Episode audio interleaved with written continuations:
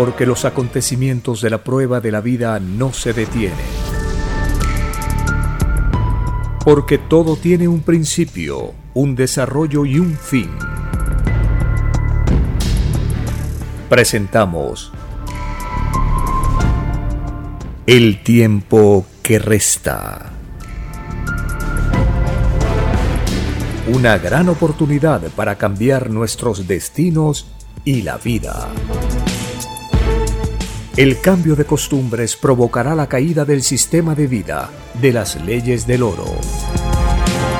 Los acontecimientos le salen al encuentro a las criaturas. Una nueva revelación, escrita por Alfa y Omega, se extiende por el mundo.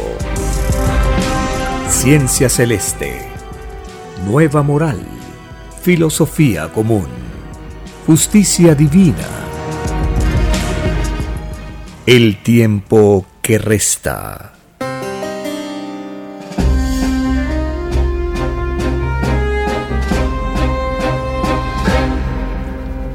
Agradeciendo al Divino Creador de todas las cosas, iniciamos una edición más de este programa para tomar en cuenta las enseñanzas que están en las escrituras, para conocer la justicia de la doctrina del Cordero de Dios, para conocer las leyes materiales y comprender la lucha material, la lucha filosófica en la cual nos encontramos.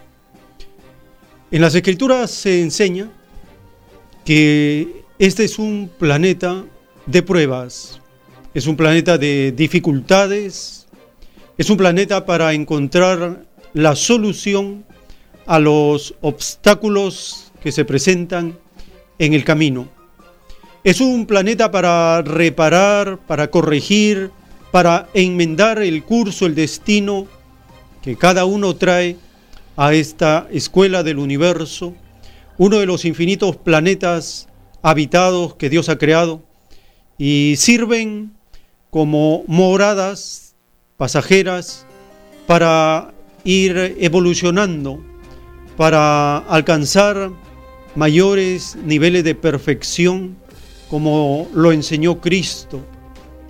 Él dijo en su misión redentora que el reino de los cielos se había acercado a nosotros y que tendríamos que llegar a ser perfectos como es perfecto el Padre Celestial.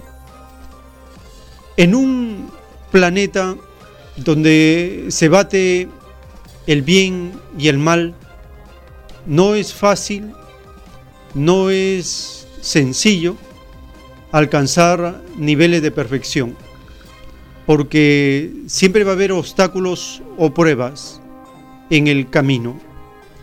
En eso consiste la prueba de la vida, en hacer de este planeta una morada para poder avanzar como humanidad, como familia planetaria, como comunidad. De no hacer esto, el atraso evolutivo es la consecuencia. Nos atrasamos en relación con la evolución de las criaturas que viven el mismo tiempo en el universo. Según la revelación del Cordero de Dios, tenemos un atraso de 20 siglos en el plano moral, y espiritual. Dos mil años de atraso.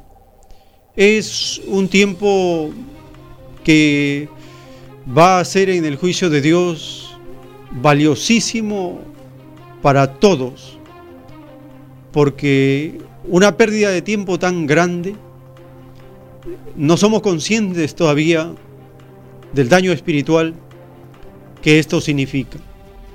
Dos mil años de atraso por culpa de un sistema de vida que nunca tomó en cuenta lo de Dios para organizar la vida pública, para administrar la producción, para dar la ley del trabajo, para generar las condiciones de vida favorables para todos. Un sistema de vida que no toma en cuenta lo de Dios fracasa porque no tiene el sello de los mandamientos, no tiene el visto bueno por parte de Dios para que continúe.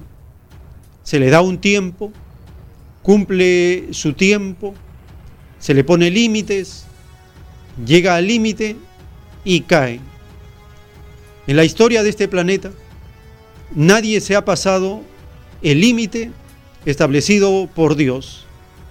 Por ejemplo, le puso un límite a los primeros padres de no probar del árbol de la ciencia del bien y del mal. Los padres terrenales desobedecieron esa ley y cayeron. Llegaron a ese límite y cayeron. Luego les pone el Padre Eterno un límite a la maldad, a la degeneración y les advierte, si no se corrigen, vendrá un diluvio universal que barrerá a todo ser vivo. Esa humanidad no se arrepintió, siguió haciendo el mismo mal. Vino el diluvio y puso un límite a esa maldad. Después puso como ejemplo a las ciudades de Sodoma y Gomorra. Les puso un límite le dijo que si no había un solo ser justo en esa ciudad, iba a ser asolada. Y Lot, que no era de Sodoma y Gomorra, fue avisado que se retire de esas ciudades. Son límites que pone la justicia de Dios. Luego le puso límite a los imperios extraños que se levantaron, como el de Babilonia, el de Persia, el romano, y ahora le ha puesto un límite al imperio norteamericano. El, el, libro de las revelaciones le da 42 meses, es decir, le da un tiempo para que haga toda su maldad, haga todas sus fechorías, haga todo, pero tiene un límite. Habrá llegado a su límite ese brutal imperio que ahora al planeta lo controla, lo estamos viendo, estamos viendo los síntomas, la agonía de ese imperio, el empobrecimiento de ese imperio. Son señales que demuestran la caída y el límite en el cual ya se encuentra el actual imperio, que pasará a la historia como uno de los tantos imperios que han caído en este planeta y nacerán nuevas condiciones de vida, nuevo cielo, nueva tierra, el milenio de paz, el advenimiento de una época soñada, anunciada, profetizada en el Evangelio. De esta manera, nosotros deberemos, deberíamos sacar lección de lo ocurrido en el pasado, que nos sirva como un curso hecho vida para no cometer los mismos errores que cometieron los antepasados y que se siguen cometiendo en el presente. En la proyección en matemáticas se explica si uno espera obtener resultados diferentes haciendo lo mismo, es una torpeza monumental, porque las fórmulas que son igualdades en ambos campos, tienen ya establecido leyes, tienen mecanismos, tienen método para obtener resultados. Cuando los investigadores, los que se dedican a la ciencia, al conocimiento, utilizando un mismo método obtienen resultados adversos, fracasan, buscan otras salidas, otras alternativas. Porque eso, ese es el espíritu del que busca, del que investiga, de los descubridores, de aquellos que hacen avanzar al conocimiento, aquellos que buscan el desarrollo hacia la perfección.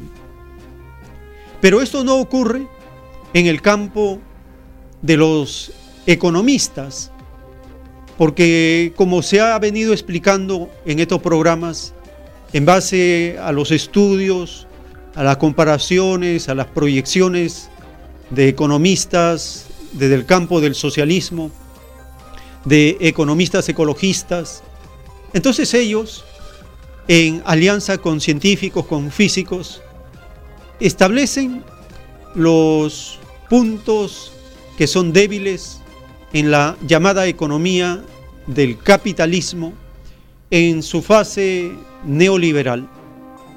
Y los puntos son los siguientes. Esperar obtener resultados diferentes haciendo lo mismo, aplicando el mismo método, aplicando las mismas fórmulas. Es una torpeza monumental. Y cada vez que un ministro de Economía de alguna nación del capitalismo es entrevistado o tiene que informar sobre algunos aspectos de su gestión, siempre ellos están lamentando que el problema es así y que ellos esperan resolverlo. El mismo problema, ellos esperan resolverlo con lo mismo que están haciendo año tras año. Y siempre le están echando la culpa a factores externos, las externalidades. No le echan la culpa al llamado modelo económico que ellos ejecutan y que pretenden perfeccionar según ellos. Un sistema de vida como el capitalismo, que tiene fracaso año tras año, siglo tras siglo, milenio tras milenio. ¿En qué consiste el fracaso de este sistema de vida? Consiste en que la anunciada prosperidad o beneficio para todos nunca se ha podido cumplir ni desde los faraones ni en la época del imperio norteamericano. Nunca. Porque es una forma antinatural de gestionar la economía. La economía está basada en la ley común de la naturaleza. En cambio, la economía del capitalismo está basada en lo privado, en la propiedad privada, en lo particular, en lo excluyente, en lo excluyente. En cambio, la economía de la naturaleza está basada en lo incluyente. Todos participan para obtener un beneficio en ley común, colectivo. En cambio, en el capitalismo solo participa la pandilla que controla la economía a través de las finanzas, la banca, las inversiones, las exportaciones. Esa pandilla, esa mafia económica, es la que controla la economía y es excluyente, porque solo favorece a un pequeño grupo de privilegiados. La inmensa mayoría es perjudicada y se la asume en la necesidad y la miseria. Entonces el capitalismo es un sistema de vida fracasado en todos sus extremos. No tiene la autorización de Dios para que en este planeta pueda continuar. Se le ha permitido un tiempo para que experimente y demuestre que puede hacer algo positivo por la comunidad planetaria. Lleva miles de años y dice el Cordero de Dios en los rollos telepáticos, ni una pizca de justicia e igualdad se vislumbra. No se vislumbra porque es imposible favorecer al colectivo pensando y defendiendo lo privado. Eso es algo inconcebible, no es dable. La ministra de Economía en Perú, María Antonieta Alba, fue entrevistada recientemente y el locutor de esa emisora de la derecha en el Perú le hace una pregunta para que evalúe la gestión y la proyección que ellos hicieron en la proyección interanual del año 2008 proyectaron un crecimiento de 4,2% para este año 2019. Sin embargo, el fracaso del capitalismo en su fase neoliberal solo va a crecer este año 2,2%. El locutor de esa emisora de derecha le pregunta a la ministra de Economía si ese crecimiento ha sido bueno, mediocre o malo. Escuchemos la respuesta de la ministra de Economía de Perú. Un crecimiento de 2.2%. ¿Eso qué significa? Que este año nos ha ido bien, nos ha ido regular, nos ha ido mal. Eh, justamente estos resultados eh, demuestran la fortaleza de nuestra economía. Tenemos que considerar que cuando vemos el crecimiento de la economía peruana, eh, hay un factor, el factor externo influye mucho, eso ha afectado negativamente. Pero también es importante también saber que son 123 meses de crecimiento sostenido. Estamos creciendo muy por encima de, la región, como lo dije. Y en el caso de la inversión pública, eh, tenemos que romper el paradigma. Lo que ha sucedido con la inversión pública es que eh, en los años donde hay cambios de autoridades, usualmente la ejecución de la inversión pública se retrae.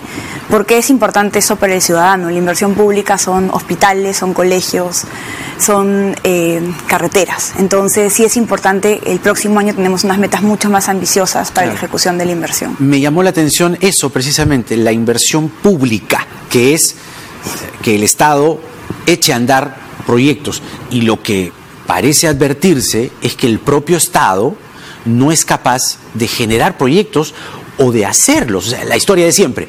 Hay plata, pero no se sabe gastar. Y eso nos arrastra. Es decir, el propio Estado nos está jalando del saco y no nos está dejando crecer. A nosotros mismos, ¿o sí? Efectivamente, las, eh, el cierre de la ejecución, ahí hay que diferenciar. En el caso del el Estado se divide, las entidades públicas se dividen en tres niveles de gobierno. Tenemos el gobierno nacional, donde están los ministerios, las universidades. Tenemos luego eh, los gobiernos regionales y los gobiernos locales. En el caso de los gobiernos, el gobierno nacional, eh, al cierre del año vamos a tener un crecimiento en la ejecución. Mm. Eh, el retraso se ve en los gobiernos regionales y locales. Esto acá es un paradigma que tenemos que romper porque esto sucede cada vez que hay un cambio, cambios de autoridades. Claro, pero cuando dice que vamos o, van el Estado a gastar todo, es que la historia antes, hasta ahorita nomás el año pasado, es que devuelven plata. Es decir, regresa dinero al, fisco. ¿Eso no va a pasar esta vez? Justamente lo que lo, justamente lo que va lo que ha sucedido este año es que no se la inversión no se ha ejecutado según las metas previstas mm. y efectivamente eh, no se está, en el caso de los gobiernos regionales y, locales, no va a haber un crecimiento respecto al nivel del año pasado. Ese es un gran reto que tenemos que enfrentar. Eh, como te digo, sucede eh, cada, en los años que hay cambios de gestiones porque los equipos nuevos pasan por un proceso de aprendizaje. Eh, y otro de los paradigmas que nos hemos propuesto romper para el próximo año es que los primeros meses del año se ejecuta muy, poca, muy poco la inversión pública. Los primeros meses. Los primeros meses. Y los últimos a rabiar. Entonces, justamente uno de los... Y ahí es donde tu preocupación, ¿no? Como dejamos todo para el final, entonces tenemos el riesgo de que finalmente termine el año y se pierda. El tiempo que resta.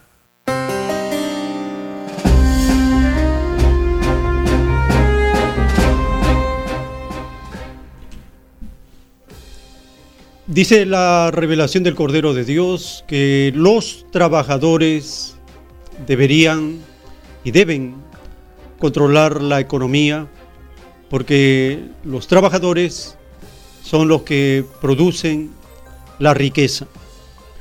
Cuando se escucha a estos extraños funcionarios de los gobiernos, ellos nunca hablan de los trabajadores, ellos hablan de gasto, de inversiones, hablan de crecimiento económico, hablan de paradigmas, hablan de retos, hablan de proyecciones, pero nunca hablan de los trabajadores.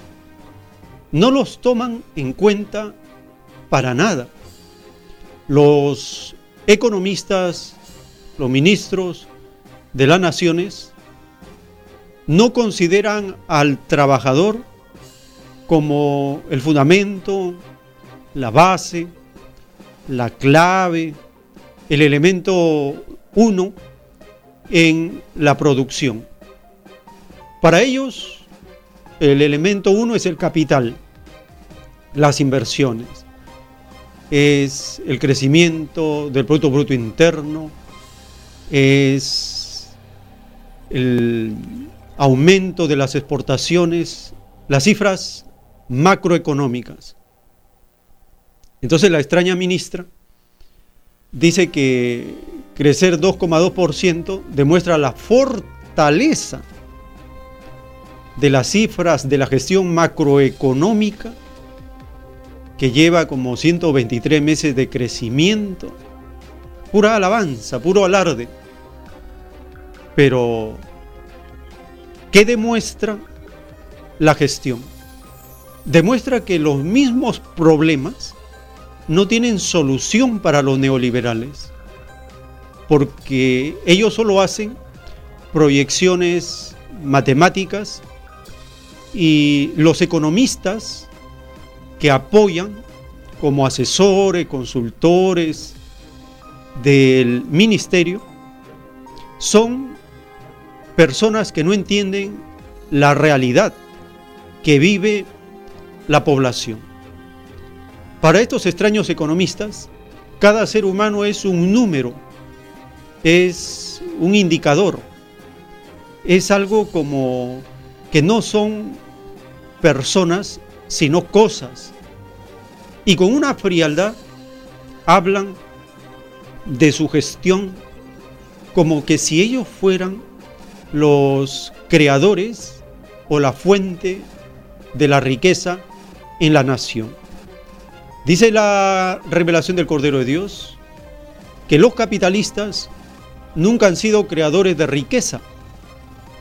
Lo que ellos hacen es apoderarse de la riqueza creada por los trabajadores en cada nación. ¿Y cómo pueden apoderarse de la riqueza? A través de las Fuerzas Armadas y la bendición que la Iglesia Católica y las sectas evangélicas hacen a esta usurpación y acaparamiento de la riqueza que pertenece a la nación. ¿Pueden estos extraños economistas dar solución a los problemas? No pueden.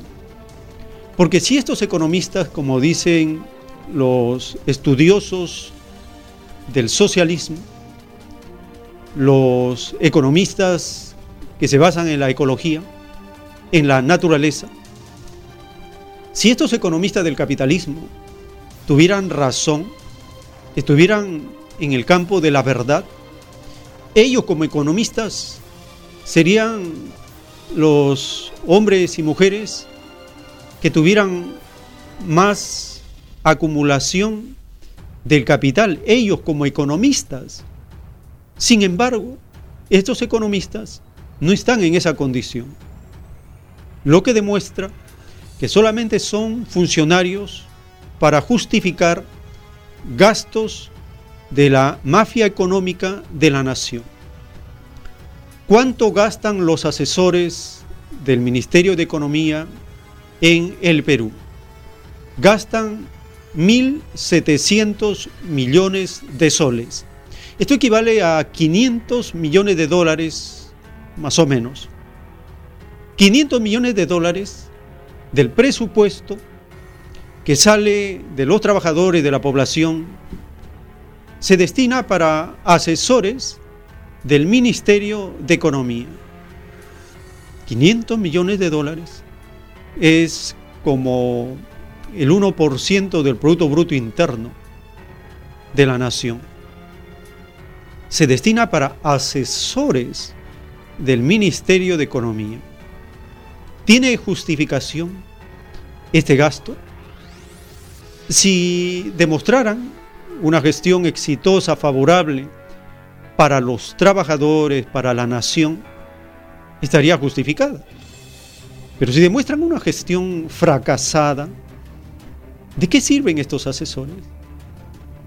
Un gobierno socialista lo primero que hace es eliminar a los asesores de los ministerios, porque es un gasto innecesario que solo favorece a las cúpulas que están en el poder del Estado. Cada ministerio tiene su equipo de asesores. Nosotros recordamos cómo en el Congreso faltaban sillas para los asesores de un congresista. Para 130 extraños congresistas hay como 4.000 funcionarios en el Congreso. Estas aberraciones del capitalismo se producen porque han separado a la población para que delibere y participe en la gestión del Estado y de los gobiernos temporales. En eso ha consistido las constituciones y los gobiernos desde hace siglos. Evitar que la población delibere, tenga soberanía en las decisiones del Estado y del gobierno. En esta edición compartiremos informes relacionados con las asambleas de las comunidades para comprender el beneficio que otorga la soberanía cuando la comunidad delibera y gestiona los asuntos públicos de la comunidad. Empezaremos con lo descubierto en el Perú en relación con las culturas antiguas. Conocemos a través de informaciones cómo las comunidades andinas, ellos en sus asambleas deliberaban y acordaban el beneficio para la población, para la ciudad, para la comunidad. Esas costumbres antiguas son válidas en este tiempo en el sentido de perfeccionar las asambleas para que a través de la deliberación de los participantes se establezca y se ejerza con soberanía el poder que yace en el pueblo. Se ha descubierto recientemente unas tumbas de pobladores en la región norte de Perú. Los vestigios de las distintas civilizaciones que habitaron el antiguo Perú continúan saliendo a la luz. Esta vez el Ministerio de Cultura anunció que en el complejo arqueológico de Santa Rosa de Pucalá fueron desenterradas recientemente 24 tumbas de los Moche que habitaron el lugar entre los siglos II y V, pero también un edificio religioso de los Huari, el primer gran imperio del antiguo Perú, predecesor de los Incas, que también ocupó el norte del territorio peruano después de los Moche. El arqueólogo Edgar Bracamonte, director del proyecto de investigación, se refirió a los hallazgos. Esto es importante porque se trata de tumbas de élite, eh, de una élite diferente, de una élite que eh, está eh, utilizando un patrón de entierro distinto al que vemos en Zipán lo que nos habla que no se trata de un solo grupo mochica, sino muy posiblemente de grupos mochica diversos. Y además hemos hallado entre esto dos tumbas importantísimas. Una de ellas tiene que ver con un cetro de cobre, una vasija de cerámica, de una botella muy fina, ¿no? Este cetro, que es similar a los que están siendo hallados en Zipán, eh, nos hablaría del rango de estos individuos. La excavación arqueológica contó con la asesoría del director de Museo Tumbas Reales de Zipán, Walter Alba, célebre por descubrir la sepultura del señor de Zipán en 1987. Hoy tenemos entierros de la cultura muchica que están eh, eh, colocados sobre un tipo de arquitectura de fines del formativo, es decir, de la etapa final de, de los orígenes de la civilización. Los investigadores repararon primero en el templo Huari, construido con forma de D, probablemente entre los años 800 y 850, a semejanza de otro con las mismas características descubierto el año pasado en el mismo lugar. Otras tumbas son de niños que fueron sepultados junto a grandes esculturas de cerámica que fueron calificadas por el especialista como muy interesantes. Tumba de niños que presentan unas esculturas grandes, eh, muy eh, interesantes porque están apareciendo por primera vez en contexto en esta zona. En los últimos días se han encontrado con una gran cámara funeraria construida con adobe y cubierta con vigas, igual que en las tumbas del señor de Zipán, pero los trabajos en este recinto están todavía en una fase inicial. El tiempo que resta.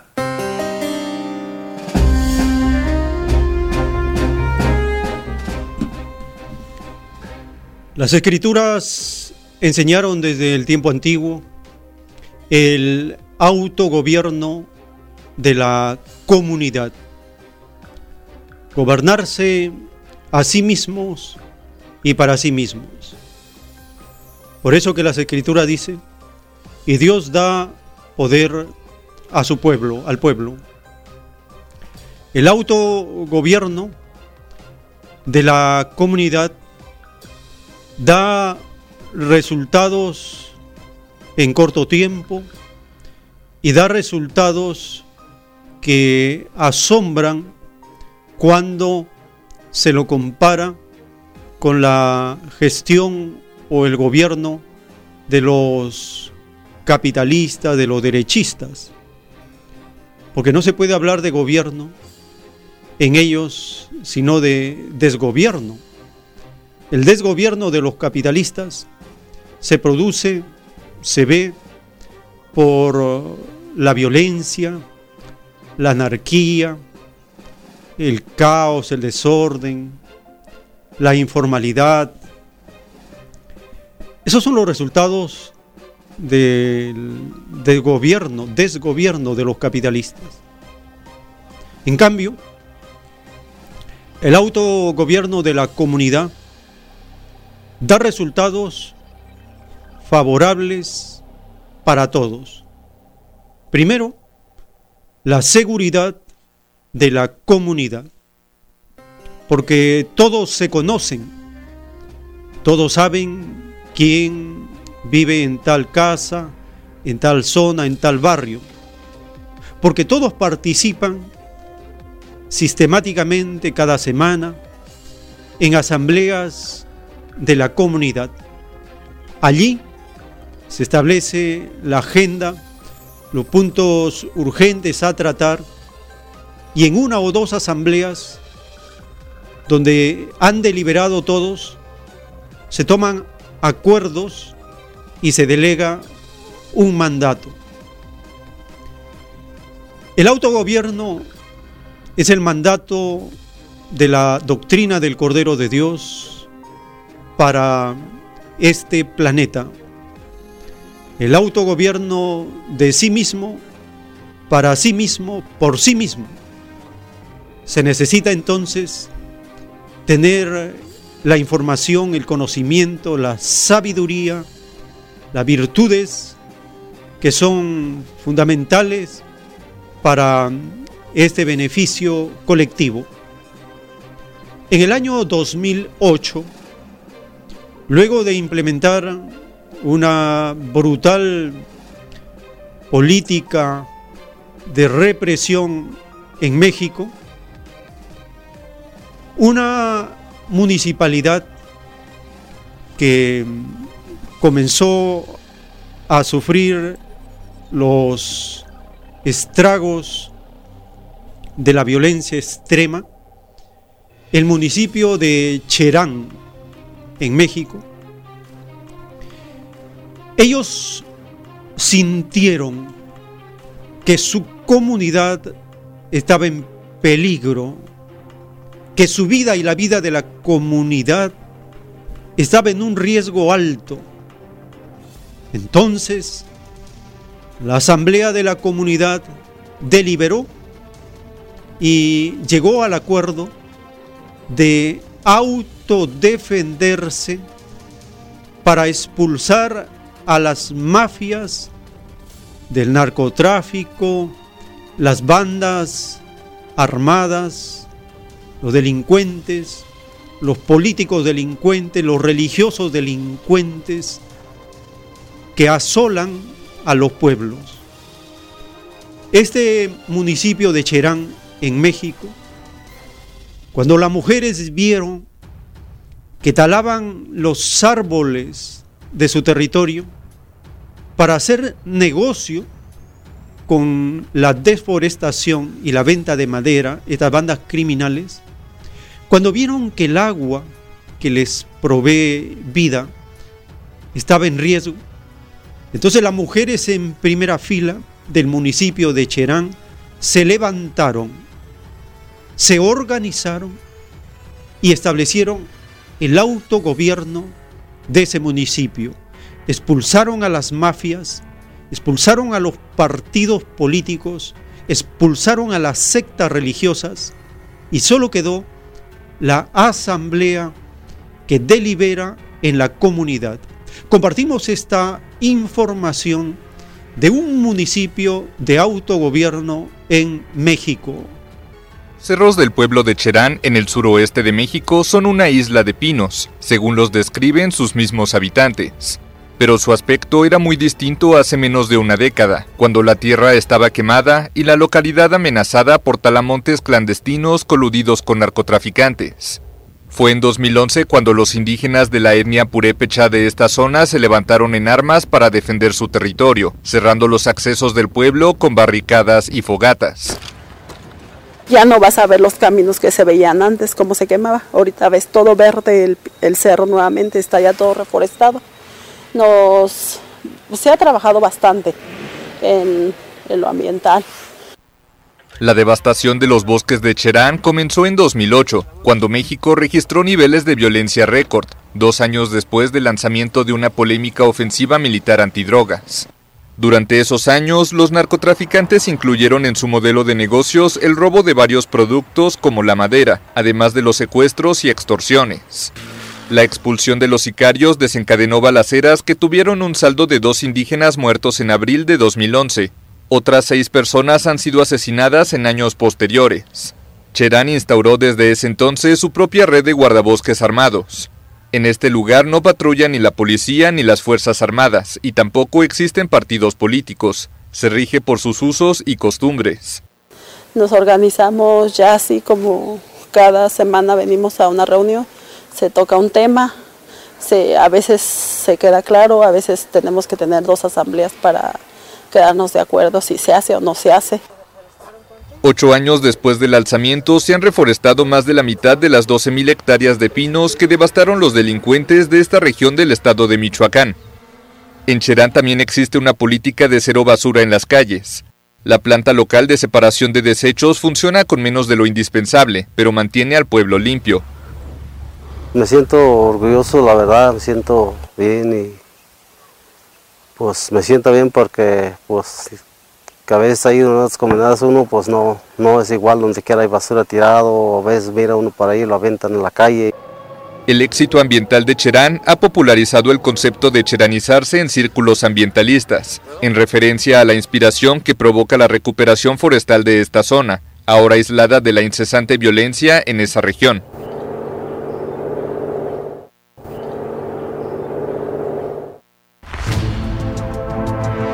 El tiempo que resta.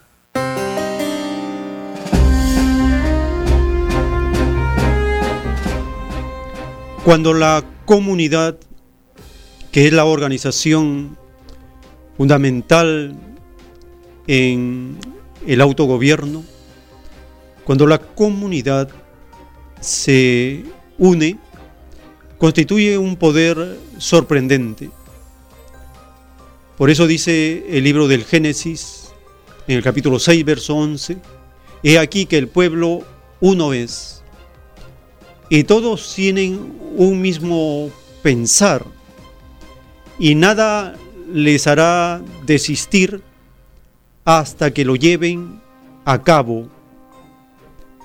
En el Génesis se menciona el poder que tiene una comunidad para solucionar los problemas básicos como la seguridad, la limpieza de la ciudad, la educación de los niños, la educación de la comunidad, el trabajo colectivo, la distribución de los productos de la, del trabajo colectivo, la satisfacción de las necesidades, cómo se satisfacen las necesidades de cada uno.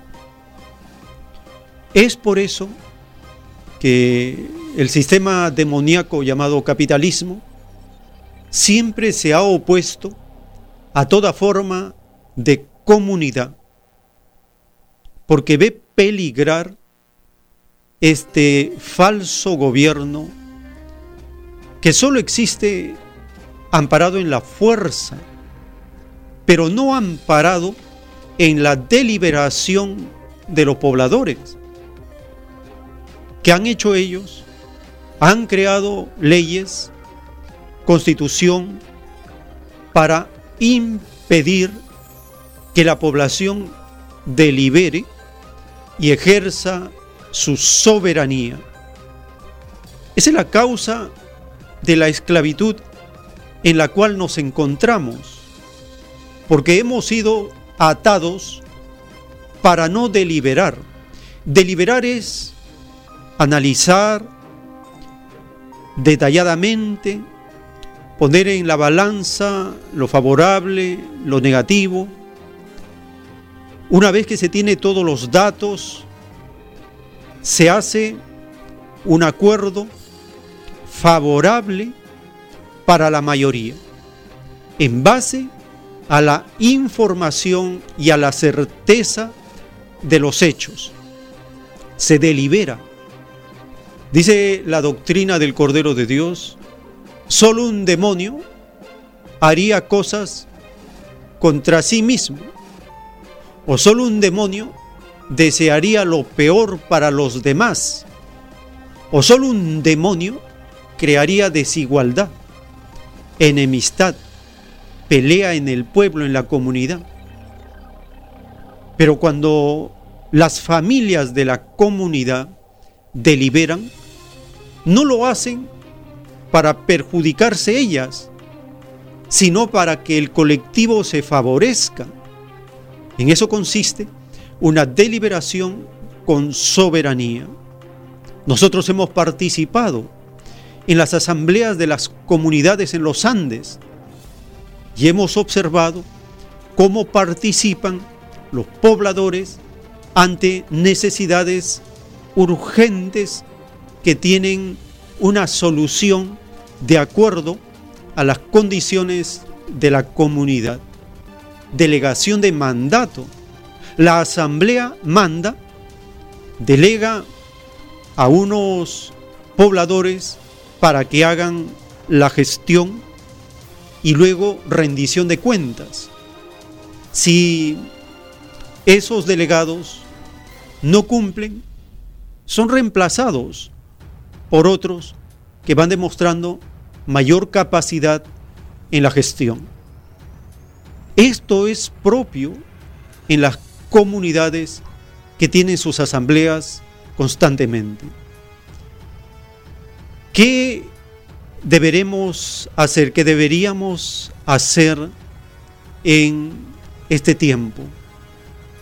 Eso, potenciar las asambleas en la localidad donde nos encontramos y aprender a ejercer soberanía con el poder que ya tenemos, porque el poder ha sido delegado por Dios al pueblo.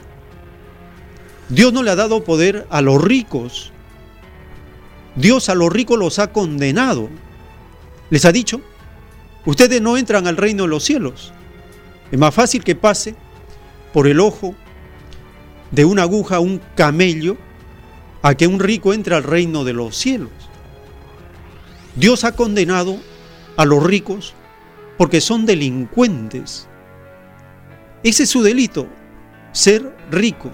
Ser rico es un delito en la justicia de Dios, porque ellos crearon a los pobres.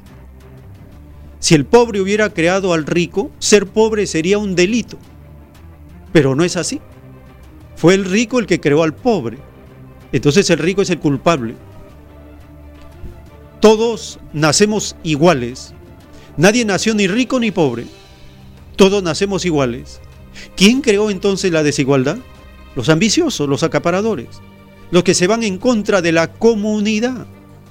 Una pandilla pequeña que se guarece en la fuerza, ha creado la fuerza pretoriana, ha creado esta fuerza mercenaria para defender su robo y reprimir, golpear, asesinar, perseguir a la comunidad. Ese es el pan de cada día de este sistema de vida demoníaco anunciado en las escrituras como Satanás disfrazado de sistema de vida. Entonces la comunidad está descubriendo al demonio y lo descubre porque el capitalismo hace daño a la comunidad. En este tiempo las comunidades son el lugar de resistencia frente a la agonía destructora del sistema de vida del oro. La comunidad es la que resiste y vencerá. Este ejemplo del municipio de Cherán, en México, es un ejemplo para las comunidades de la tierra en el autogobierno. Como dice el Cordero de Dios, viene el autogobierno de sí mismo, para sí mismo, por sí mismo. Es todo un procedimiento que tiene el poder para ejercerlo con mandato de Dios. Eso es lo grandioso. En cambio, los otros que no tienen mandato fracasan día tras día, año tras año, milenio tras milenio. Ahora, en Chile se está desarrollando una revolución social. Así lo está considerando el historiador Gabriel Salazar.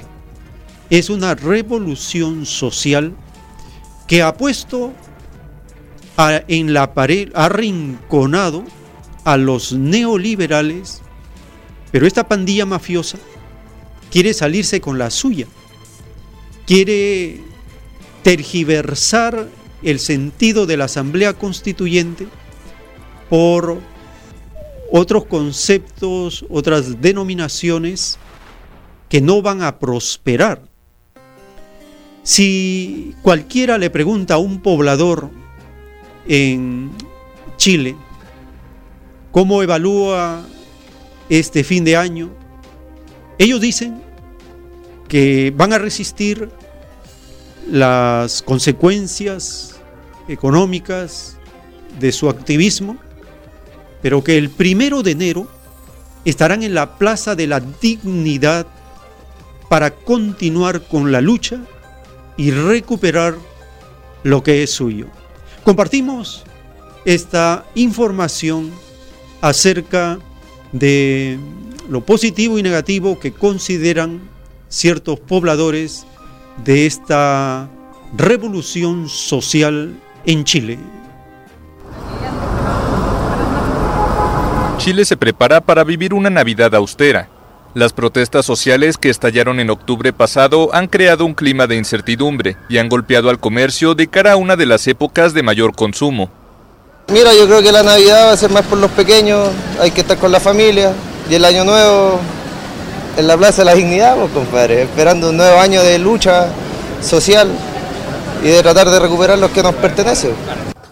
Junto a las masivas manifestaciones que exigen mayor igualdad social, miles de locales comerciales, supermercados y otras grandes tiendas fueron saqueadas, atacadas o incendiadas. Esto llevó a gran parte de establecimientos a sellar sus vitrinas con gruesos latones de metal o madera, dejando de lado o en un reducido espacio la decoración de Navidad. Muchos comercios recurrieron a carteles que rezan estamos atendiendo, para que los clientes sepan que el local sigue abierto a pesar de su apariencia, esta Navidad no va a ser muy alegre por todo lo que ha pasado acá en Chile y triste, triste va a ser, pero hay que ponerle empeño por los niños chicos, más, que nada, porque nosotros grandes sabemos lo que está pasando. Los grandes centros comerciales también tuvieron que adaptarse a la nueva realidad con horarios reducidos o la falta de los tradicionales árboles de Navidad, ante el riesgo de que fueran incendiados durante los disturbios. Pero el comercio callejero ha florecido. A los juguetes, comida y adornos de Navidad se han sumado todo tipo de objetos alusivos a las protestas sociales, como camisetas, lentes protectores de balines o pañuelos para protegerse de los gases lacrimógenos.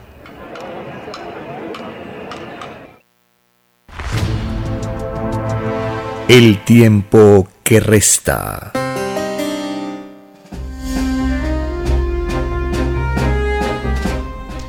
En el siguiente segmento vamos a abrir las líneas telefónicas para escuchar sus opiniones, compartir informaciones y ir sacando lección de lo aprendido en el transcurso de este año.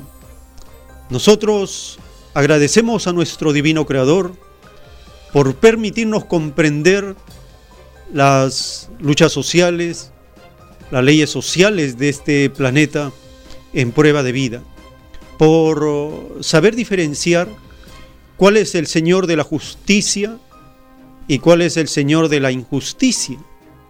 Porque Cristo dijo, no se puede servir a dos señores, uno de ellos es falso y el falso es el capitalismo. El Señor verdadero es el comunismo, el reino de Dios en la tierra. Tenemos una primera comunicación. Aló, su nombre, ¿de dónde se comunica? Aló, hermano, buenos días, Hugo de los Olivos. Le escuchamos, hermano, adelante. Mire, pues lo que está pasando en Chile es algo este, que, acá en el Perú no le estamos dando mucha atención, pero es algo, es algo importantísimo y trascendental, ¿no? de que el pueblo mismo de manera este, espontánea salga a protestar contra este sistema capitalista y el modelo económico ahorcador. Pero es la población, no es que están siendo este, llevados a las narices por un grupo político o algún partido. En esas marchas tú no ves este, banderas pues, de algún partido o de algún grupo político, y eso es lo que me, llama a mí la atención. Cómo es que la unión de la población hace que estas movilizaciones sean pues, eh, mayoritarias y miren ¿no? cómo se prolonga. Yo creo, yo creo que ningún partido político va a poder mantener una protesta por varios meses, más que solamente la población. Y sobre ese caso, yo quisiera una pregunta, hermano. Eh, ustedes mencionan que cuando los, los justos eh, gobiernan, el pueblo será feliz o alegre. Yo quisiera saber eh, cómo es que, o cuáles son los pasos, o cómo es que debemos llegar nosotros, la población, la, la clase trabajadora al poder. ¿Es a través de algún partido político o es a través de algún mecanismo? Pero ¿cómo se llega al poder bajo la eh, bajo la este, mm, bajo la ideología de Alfa y Omega? ¿Cómo se llegaría al poder? Gracias. Gracias, hermano, por su participación. Y Proverbio 29.2 dice, cuando los injustos gobiernan, el pueblo sufre. Cuando gobierna el pueblo hay felicidad. Entonces es la comunidad que delibera, por medio de asambleas, ejerce el autogobierno. Ese es el modelo que está enseñando la doctrina del Cordero de Dios y hay muchos pueblos en la tierra que lo están ejerciendo. Ese es el camino a extenderse. Tenemos un nuevo contacto, su nombre, ¿de dónde nos llama? buenos días, hermano Joel, te llamo de acá de Paraíso Marañón. Adelante, hermana, le escuchamos. Sí, hermanito. En primer lugar, saludarle a todos los oyentes y que no menos muy buenos días. Y al, a lo siguiente, voy a participar donde acá los planos telepáticos nos enseñan el poder dado al pueblo. Nos dice, el pueblo es la población unida que practica la justicia como la filosofía de la convivencia. El pueblo trabaja para defender la vida y vivirla en plenitud. Tiene como primer derecho vivir en igualdad. Y otra cosa es la comunidad, ¿no? La comunidad es la forma más justa de la organización social, donde todo se tiene en común, cuyos miembros se unen para lograr objetivos comunes. están relacionados porque tienen los mismos necesidades. Hechos capítulo 2, 44, 4, 32. También otro pasaje bíblico nos, nos dice el poder dado al pueblo. Lucas capítulo 2, 32, poder al pueblo. Dijo Jesús, no temáis pequeño rebaño, porque vuestro Padre se ha complacido en daros el reino. El poder de, el poder de Dios anula todo otro poder, tal como anuló todo reino que vivió en la tierra y anula a los que quieren que todo tiene su tiempo. Llegó la hora en, en que todo poder que no es del Padre caerá en su propia ley. Con la vara que midieron serán medidos. Eso nos enseña, hermana. Muchas gracias por, permitirme a participar. Gracias, hermana. Muchas gracias por los aportes que nos da con los textos bíblicos y la revelación del Cordero de Dios para entender lo que es el pueblo y el poder del pueblo. Muchas gracias. Tenemos un nuevo contacto. ¿Su nombre? ¿De dónde se comunica? Bueno, buenos días. Amigo Dios Salvador. Le escuchamos, hermano. Sí. sí, quiero referirme lo siguiente. El Perú nunca ha sido gobernado como debió ser. El Perú ha sido explotado, saqueado, robado, maltratado desde la época de los españoles. Imperio español, imperio británico, ahora imperio eh, norteamericano. ¿Quién es el dueño actualmente del Perú? El imperio norteamericano. Entonces, y que hablamos nosotros de, tanto de la Biblia, tanta cosa, nunca va a llegar, porque hasta va a llegar a partir del próximo año la situación más grave agrava al Perú. ¿Por qué? La educación en el Perú nunca ha sido formal. Fíjese usted, Venezuela habla mejor castellano que los peruanos, que los chilenos hablan castellano mejor que los peruanos. Entonces, eso se debe de una educación paupérrima que nos ha engañado, impollado, hasta la independencia falsa nos han dicho que independencia, somos libres, no, mira, ni siquiera ya no canta el himno nacional, ahora canta de a Jehová. ¿Quién se implica? Porque el capitalismo es el aliado del imperialismo yankee. Entonces, el Perú está a punto de caerse como actualmente semi-colonial, será colonial posteriormente. Muchas gracias. Muchas gracias por su participación. Tenemos un siguiente contacto. Estamos en este segmento compartiendo sus opiniones en este fin de año, ya 2019. Tenemos una comunicación. ¿Su nombre? ¿De dónde nos llama? Sebastián de Carpavio, hermano Joel. Le escuchamos, hermano, adelante. Mire, una pregunta bíblica. Sí, hermano. En Apocalipsis eh, usted debe tener ahí su Biblia, Apocalipsis 20, versículo 6, nos habla de dos muertes y dos resurrecciones. Quisiera por favor que me diga cuándo se va a suceder o qué es la primera muerte y qué es la segunda muerte. En Apocalipsis 29 también está lo mismo. Muchas gracias hermano, Dios lo bendiga. Gracias hermano por su pregunta y ya estaremos comentando este verso, este anuncio de la justicia de Dios en el juicio para esta humanidad. Estamos en este segmento compartiendo sus opiniones, los aportes, reflexiones, dado que estamos terminando un año, un año que ha sido bien intenso para muchas naciones. Teléfonos en la ciudad de Lima 472-3110, 472-3184 y desde las regiones marcando el 01 472 3383. El año 2019, con este año se termina una década y estamos a punto de empezar la siguiente. Aló, su nombre, ¿de dónde se está comunicando? Aló. Aló, su nombre, ¿de dónde se comunica? Villa Salvador. Ya, puede bajar, por eh, favor, puede bajar el volumen. Acá también los peruanos debemos ya despertar, ya es tiempo de despertar. ¿Hasta cuándo vamos a estar dormidos? Desde la época de los españoles nos han saqueado. Ahora también vienen un montón de extranjeros capitalistas que llevan nuestro oro, plata, cobre, la pesquería. Eh, ellos nos controlan las farmacias, las medicinas, ¿no? Los viajes ¿Quiénes controlan? No, son extranjeros, todo está concesionado a extranjeros. ¿Hasta cuándo vamos a seguir dormidos y dejándonos abusar por los extranjeros? Ya es tiempo que despertemos los peruanos. Ya también debemos salir así como en Chile a, reclamar, a protestar y hacer un cambio de revolución porque eh, si no pasa por ellos vamos a perder hasta nuestra casa. Así que yo les menciono que ya es tiempo que despertemos ya y es lo que quiero manifestar. Muchas gracias. Muchas gracias hermano por su participación. Tenemos un nuevo contacto, su nombre, de dónde. Sí, Ramírez, hermano.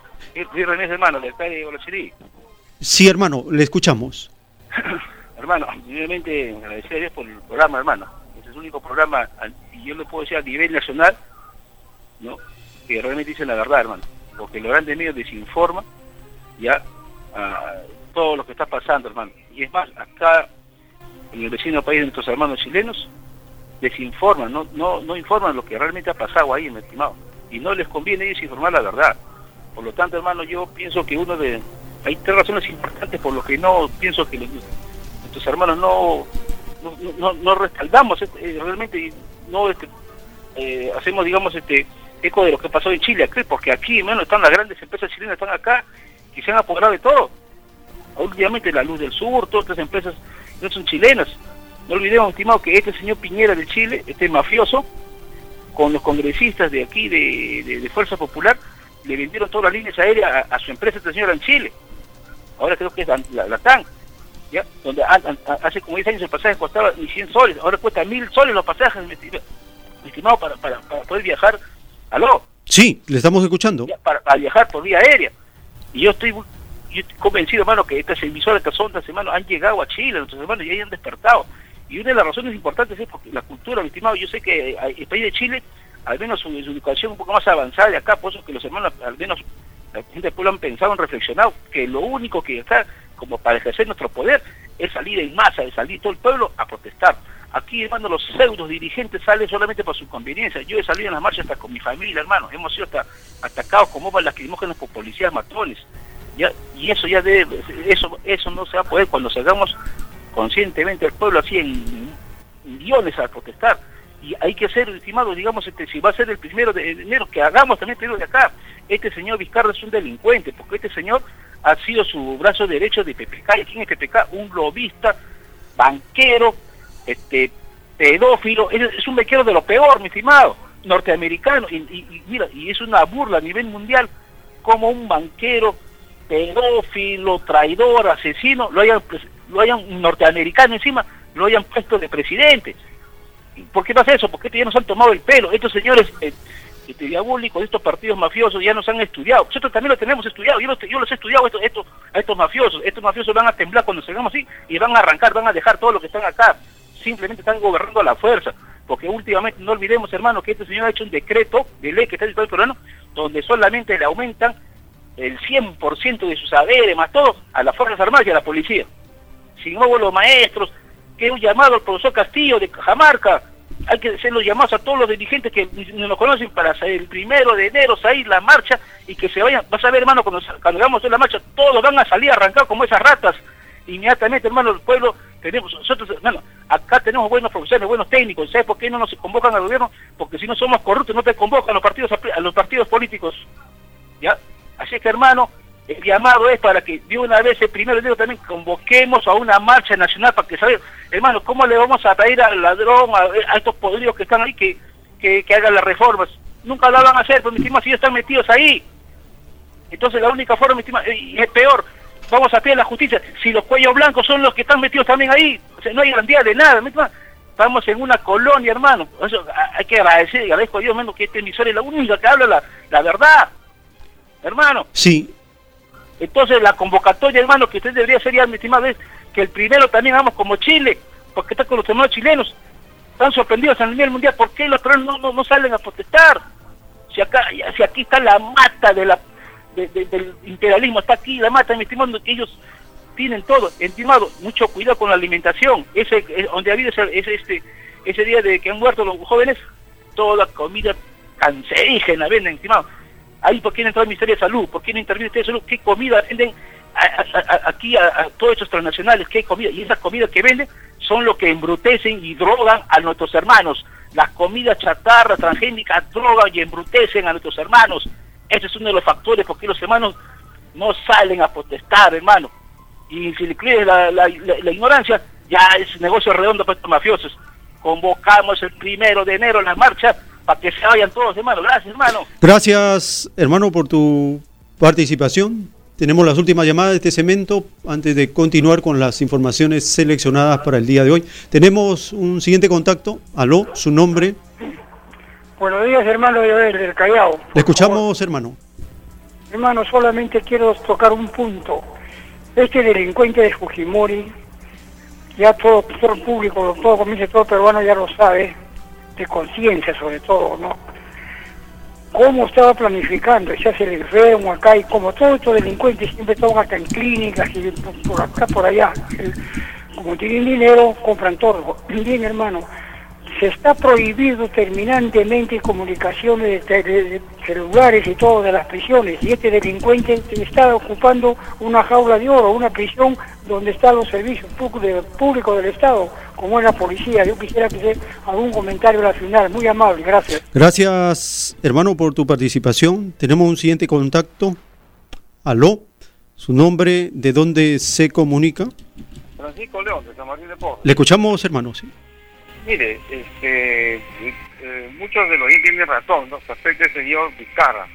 Este señor Vizcarra no tiene ni noción de lo que es ser un estadista. Cuando hubieron dos jóvenes que murieron en McDonald's, nadie dijo nada. Esperó que una la rebotara la noticia en la prensa extranjera para decir que este esto no iba a quedar impune y que se iba a sancionar.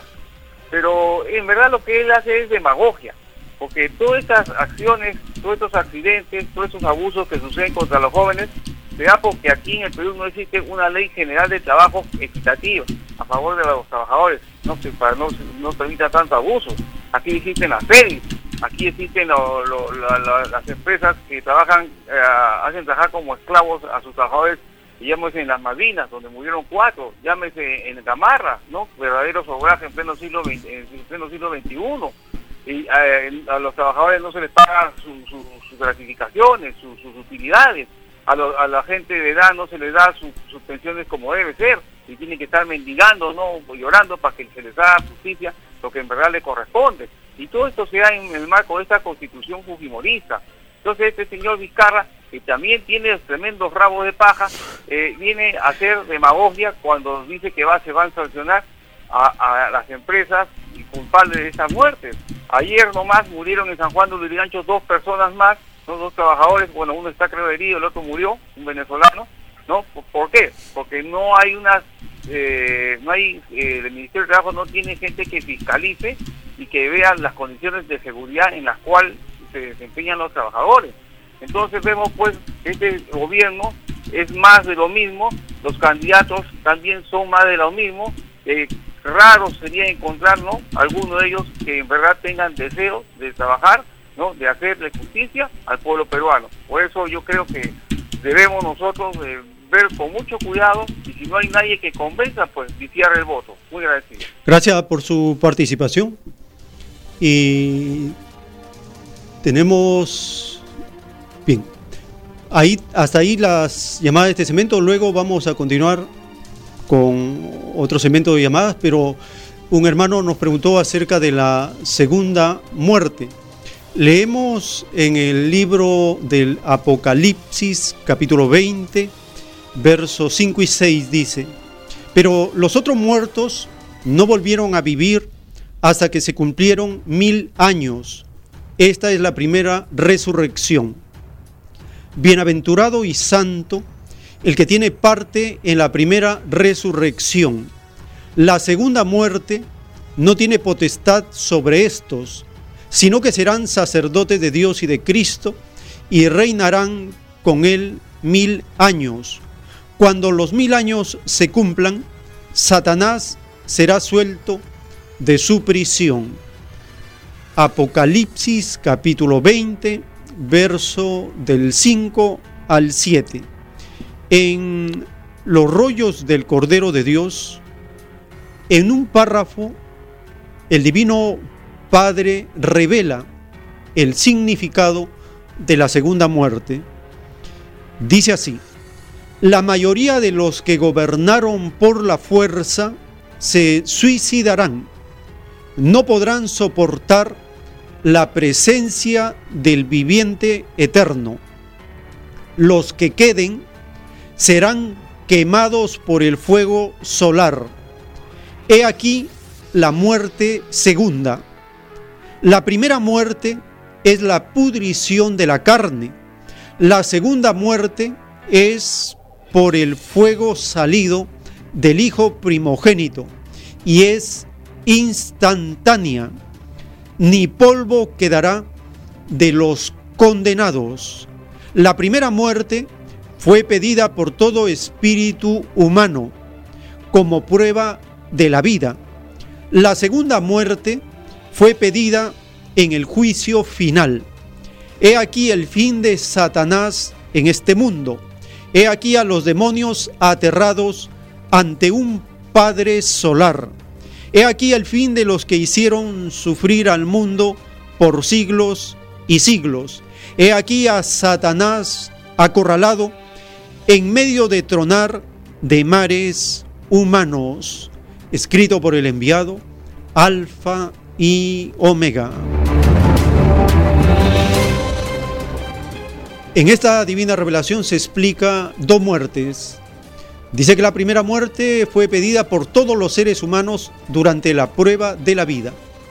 Y la segunda muerte fue pedida en el juicio final y consiste en el fuego solar salida, salido de Cristo. Y los condenados que reciban la segunda muerte, dice que de ellos no quedará ni el polvo. Es el fin de Satanás en este planeta. Satanás se disfrazó de capitalismo. El capitalismo tiene sus estructuras en el poder de los capitalistas, de la burguesía, de los ricos, de los magnates, los millonarios, los traficantes en el poder del Vaticano, los religiosos, los papas, los pastores, los curas, los sacerdotes, en el poder de los militares, desde los generales hasta el último grado de esa legión. Entonces, el capitalismo es ese poder, ese yugo sobre la humanidad y de ellos los más poderosos serán condenados y recibirán, ellos pidieron, dice, la segunda muerte que consiste en el fuego solar salido de Cristo hacia los condenados y durante mil años este planeta vivirá un periodo de paz, el milenio de paz. Al cabo de ese tiempo, Satanás será soltado para volver a tentar a esas criaturas para ver si es que aprendieron la lección o volverán a repetir la historia. En el Cordero de Dios se profetiza que será vencido nuevamente porque el fin de este planeta será paraíso hasta el final de los tiempos, hasta el fin de los siglos, hasta que le quede el fin de su existencia material, porque la tierra lleva consumido tres cuartas partes de su destino y le queda un cuarto de vida como tal. Ese cuarto de vida, dice el Cordero de Dios, corresponde al número de moléculas que tiene multiplicado por 100 años. Significa que a este planeta le queda vida hacia adelante, vida futura, en una cantidad tan inmensa que no la podemos calcular. Por lo tanto, el planeta Tierra será paraíso hasta la consumación de los siglos. Y la historia del capitalismo apenas será una pesadilla cortísima porque ¿qué cosas son miles de años frente a los trillones de trillones de años de la historia de la Tierra donde han pasado civilizaciones de todo tipo, humanidades de todo tipo? Han sido 18 veces paraíso. El de Adán y Eva fue el paraíso número 19 y el que viene será el paraíso número 20. Es por eso que el número 20 es un número de potencia. Y estamos entrando al año 2020, el año de potencia que los movimientos sociales se fortalecerán más, las asambleas populares se fortalecerán más, la deliberación de la comunidad se fortalecerá de una manera tal que ya el poder que se ejerce será visible y será contagioso, se irradiará por todas partes. Y esto empezará, como lo anunció la profecía de Jesús en el libro de Mateo, capítulo 12, verso 42, la reina del sur se levantará en esta generación y la condenará, porque ella vino de los fines de la tierra para escuchar la sabiduría de Salomón, y he aquí, dijo Cristo, alguien más grande que Salomón en este lugar. Chile en Aymara significa el confín de la tierra. La profecía de Cristo se refiere al confín de la tierra, se refiere a Chile. América, la reina del sur es toda América, incluido Perú. Pero el lugar donde empieza, el lugar de donde sale, es del sur-sur de Chile e irradia a todas las naciones. El Perú no escapará de esa irradiación del poder popular que se ejerce en Chile e irradia a todas las naciones. Compartimos una información relacionada con las con la Asamblea Constituyente es la consigna del pueblo para que los demonios neoliberales, incluido el dictador Piñera, no continúe burlándose de la población. Este dictador de Chile desfalcó, no paga impuestos, a sus amigos le regala impuestos, eso se llama privilegios fiscales. Estos delincuentes neoliberales están acostumbrados a los privilegios fiscales. En Chile han llegado al extremo. Cuando se llega al extremo, se produce la caída. Eso explica la caída del neoliberalismo en Chile, porque llegó al extremo de endeudar a las familias hasta por la tercera y cuarta generación. ¿Acaso las familias merecen esa condena de una mafia delincuencial como es la mafia chilena? Esa mafia chilena se ubicó en los puestos claves de los gobiernos desde que empezó la dictadura de Pinochet, 1973, se ubicaron en los puestos claves del gobierno y del Estado. A partir de ello, en 1980, impusieron una ilegítima constitución dictatorial, ilegítima constitución, igual que en Perú. Y con esa constitución impusieron a sangre y fuego el neoliberalismo sobre la población. Y le hicieron creer que habían eliminado la pobreza de 36 al 8%. Hacen alarde, dice que el modelo chileno eliminó la pobreza sorprendentemente, milagrosamente, que es un modelo, es un paradigma de las demás naciones. Pero ¿es verdad esa mentira? ¿Es verdad ese engaño? ¿Es verdad esa distorsión de la realidad? No. ¿Cómo lograron ese engaño? Endeudando a la población, haciéndole que consuma y consuma para darle la sensación que tenía bienestar, bienes, comodidad, progreso, desarrollo, avance económico, a través del endeudamiento. ¿Es real lograr prosperidad endeudado? ¿Corresponde a un beneficio sostenido para la población, que puedan ellos alardear de salir de la pobreza, están endeudados? ¿Ese es el milagro chileno? ¿Esa es la falsedad de esta pandilla neoliberal? Escuchemos ahora cómo los partidos políticos que son cuestionados por la población, todos los partidos políticos, cómo ellos quieren trazar la cancha, rayar el campo, poner las condiciones. Si son los delincuentes, ¿cómo quieren poner las condiciones de una asamblea constituyente? Escucharemos la versión del historiador Gabriel Salazar, la corresponsal de Telesur en Chile, hizo entrevista a varios dirigentes y al historiador Gabriel Salazar acerca de la Asamblea Constituyente en Chile. Y más de Chile, allí la Cámara de Diputados aprobó la paridad de género, los escaños para pueblos originarios y la participación de independientes a través de un proyecto que busca corregir el plebiscito acordado para la reforma constitucional, lo que falta aún para pasar a Senado. Medidas que según sectores sociales están lejos de la demanda popular de una asamblea soberana. Detalles con nuestra corresponsal Paola Dragni. En el Congreso casi todos están felices, menos la ultraderecha que no quería paridad de género ni participación fuera de los partidos políticos para el próximo plebiscito de reforma constitucional. Este es un momento histórico de amplia unidad de la oposición, estuvimos todos los partidos contribuyendo para alcanzar esto.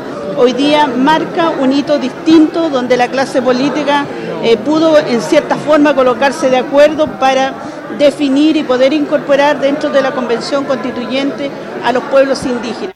Estrategia que para el Premio Nacional de Historia Gabriel Salazar no es más que una jugada de ajedrez de esa clase política que frente al movimiento social en curso se une para no perder el poder y diseñar algo que parezca una asamblea constituyente, pero que no lo es. Es una movida de la clase política civil chilena en el sentido de anticiparse al, al proceso constituyente que el pueblo, la ciudadanía misma pueda realizar con sus propios medios. Por eso no se llama asamblea constituyente, sino convención.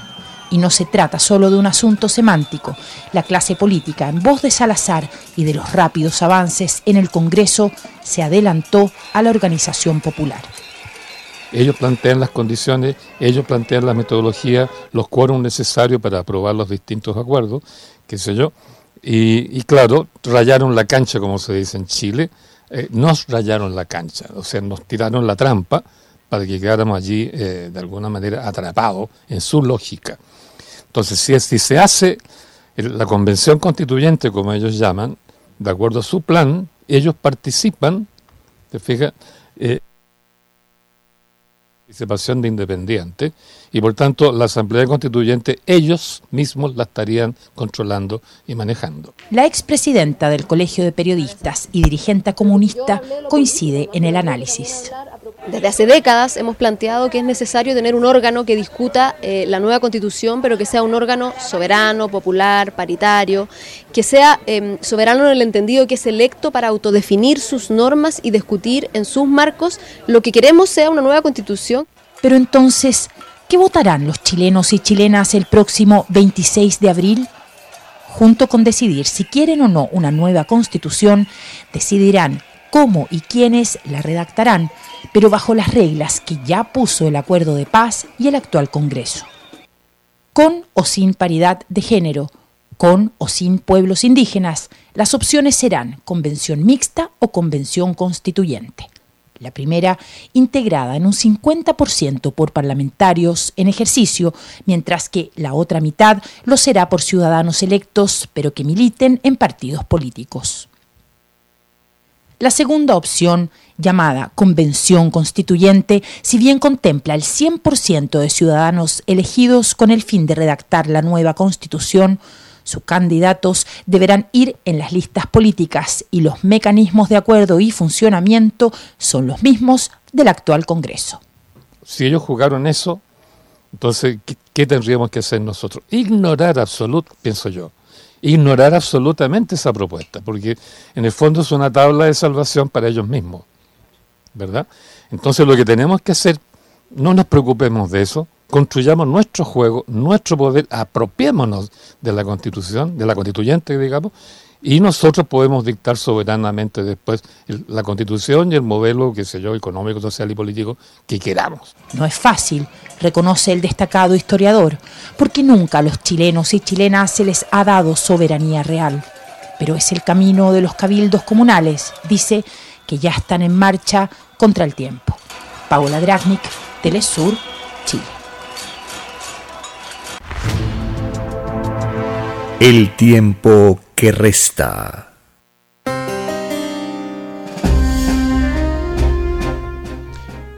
Importante declaración del historiador social Gabriel Salazar. Los pillos trazan la cancha, el campo, para tergiversar la propuesta de la población de una asamblea constituyente, por una convención constituyente, un remedo, una pequeña reforma de la constitución vigente, una estafa, una burla a la población.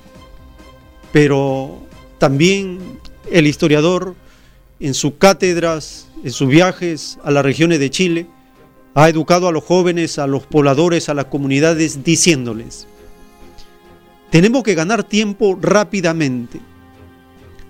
No hagamos caso las propuestas de los partidos políticos oficialistas y de la oposición, porque ellos solo están pensando en mantener su cuota de poder y sus privilegios dentro del Estado y el sistema capitalista.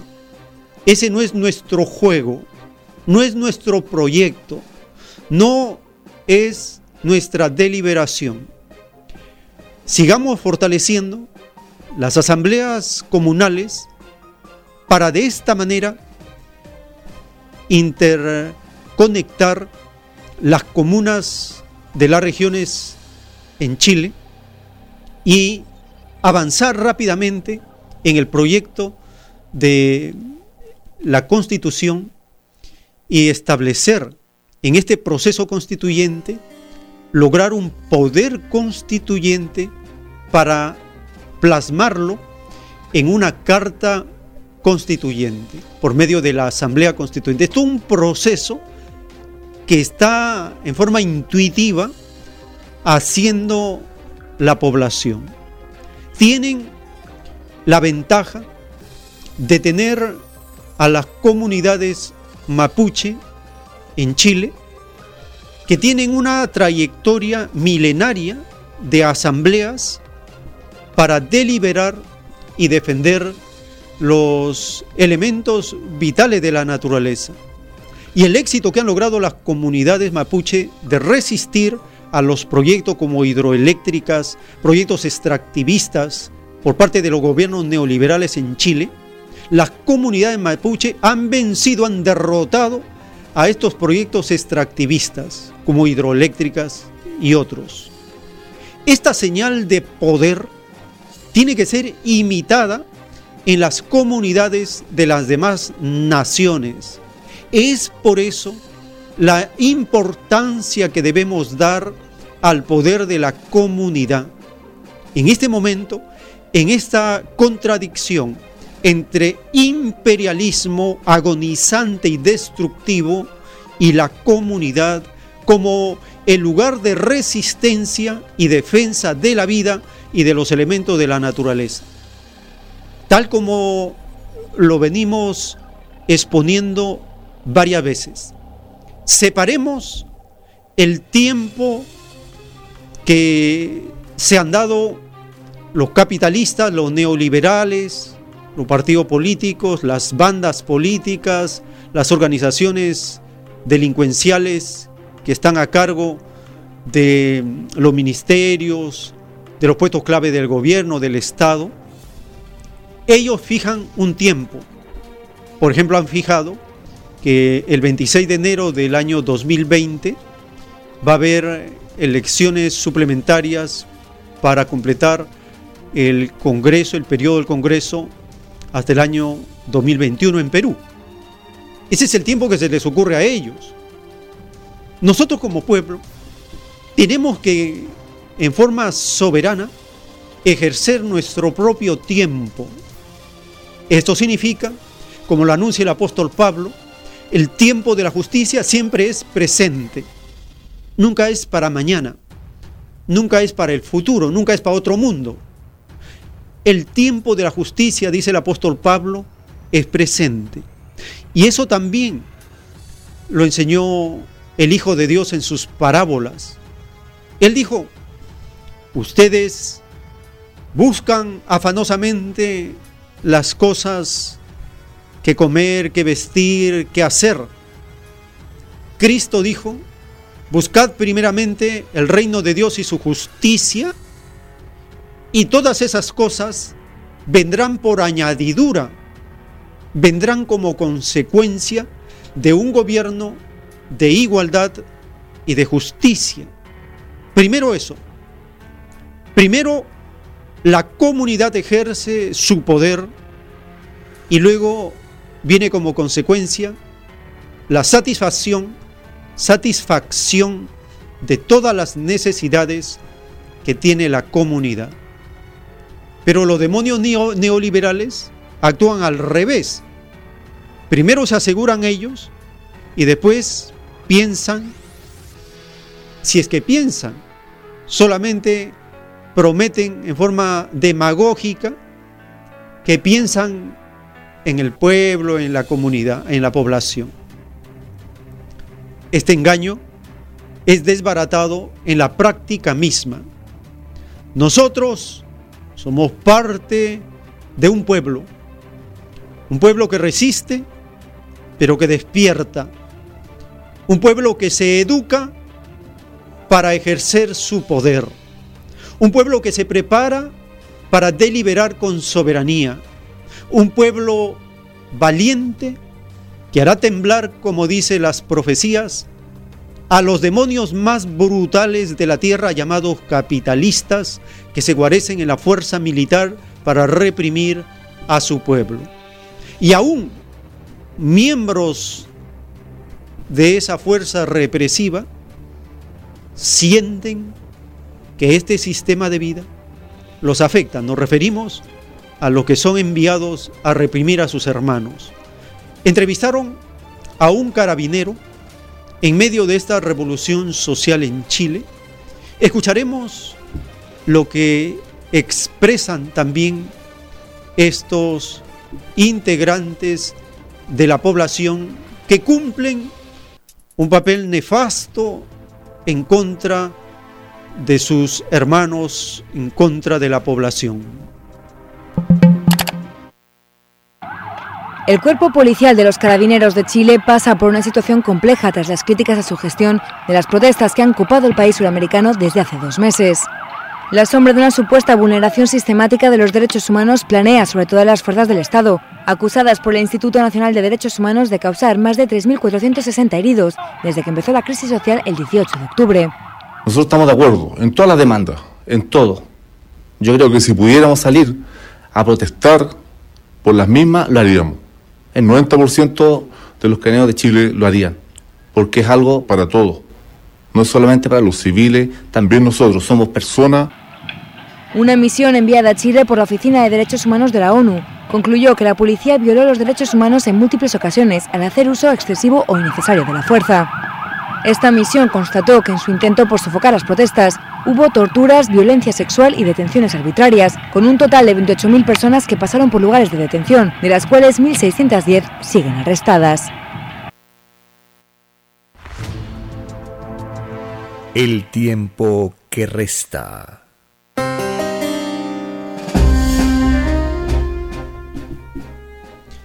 Dice la revelación del Cordero de Dios que el germen de lo común ha ingresado en esta generación, el germen de lo común.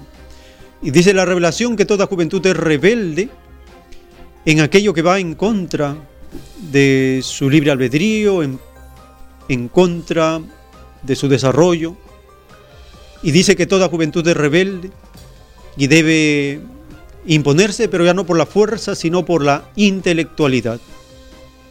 Estamos entrando a la etapa donde por la información que se comparte a través de las redes sociales, se puede entender cada vez mejor la causa del problema en el planeta. Antes no se tenía la información porque cuando cae el bloque socialista hacia 1991, el capitalismo se convierte en el dictador mundial, como lo anuncian las profecías del libro del Apocalipsis, el surgimiento del anticristo.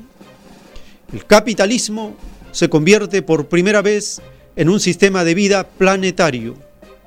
Tras la caída de la Unión Soviética hacia 1991, el capitalismo por primera vez se convierte en un sistema de vida planetario.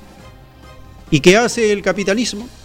Lo primero que hace es quemar todos los libros del marxismo, de las ciencias sociales, del cristianismo revolucionario, del ecologismo, de las advertencias, lo queman. ¿Qué hace el capitalismo? ¿Qué hace el dictador mundial? Prohíbe a todas las universidades que se dicten cursos de filosofía, de economía política, de arte, porque en esos cursos hay un peligro potencial donde los jóvenes y los estudiantes despiertan. ¿Qué hace el capitalismo?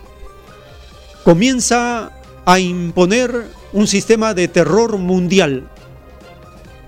Y esto tiene su culminación el año 2001 con la operación militar de autoatentado a la Torre Gemela realizada por el gobierno de Estados Unidos. Y ese año, 2001, terminó el mundo conocido como tal. Terminó la era cristiana, terminó las leyes que, hipócritamente respetaba el capitalismo, porque a partir del año 2001 Estados Unidos no respetó nada ni a nadie. No respetó ni a las Naciones Unidas, ni a los organismos del mundo, ni a los gobiernos, no respetó nada ni a nadie. Año 2001, recordamos, claro, somos de este tiempo, de esta generación. ¿Cómo trastocó todas las leyes de las naciones? Impuso una legislación por sobre las naciones. Ahí consumó el anticristo su gobierno mundial de fuerza, de fascismo sobre las naciones. Y han pasado ya 19 años, 18 años, desde que murió el antiguo mundo y estamos en el nuevo mundo que termina por extinguir los vestigios del antiguo mundo y empieza a emerger la nueva generación que trae el germen del comunismo más desarrollado. Esto explica por qué la juventud, desde hace varios años ya, ha venido manifestándose con consignas revolucionarias. Año 2001, en Chile, los estudiantes llamados mochileros levantaron la consigna, la asamblea manda, y con eso pusieron punto final a los partidos políticos. Desde esa fecha, los partidos políticos perdieron todo poder y solo existen cascarones de partidos políticos de cualquier denominación. Entonces surgió un proceso social diferente. Surgieron nuevas condiciones de resistencia. Era la resistencia de las muchedumbres, como lo anuncia el profeta Isaías, como lo anuncian las escrituras.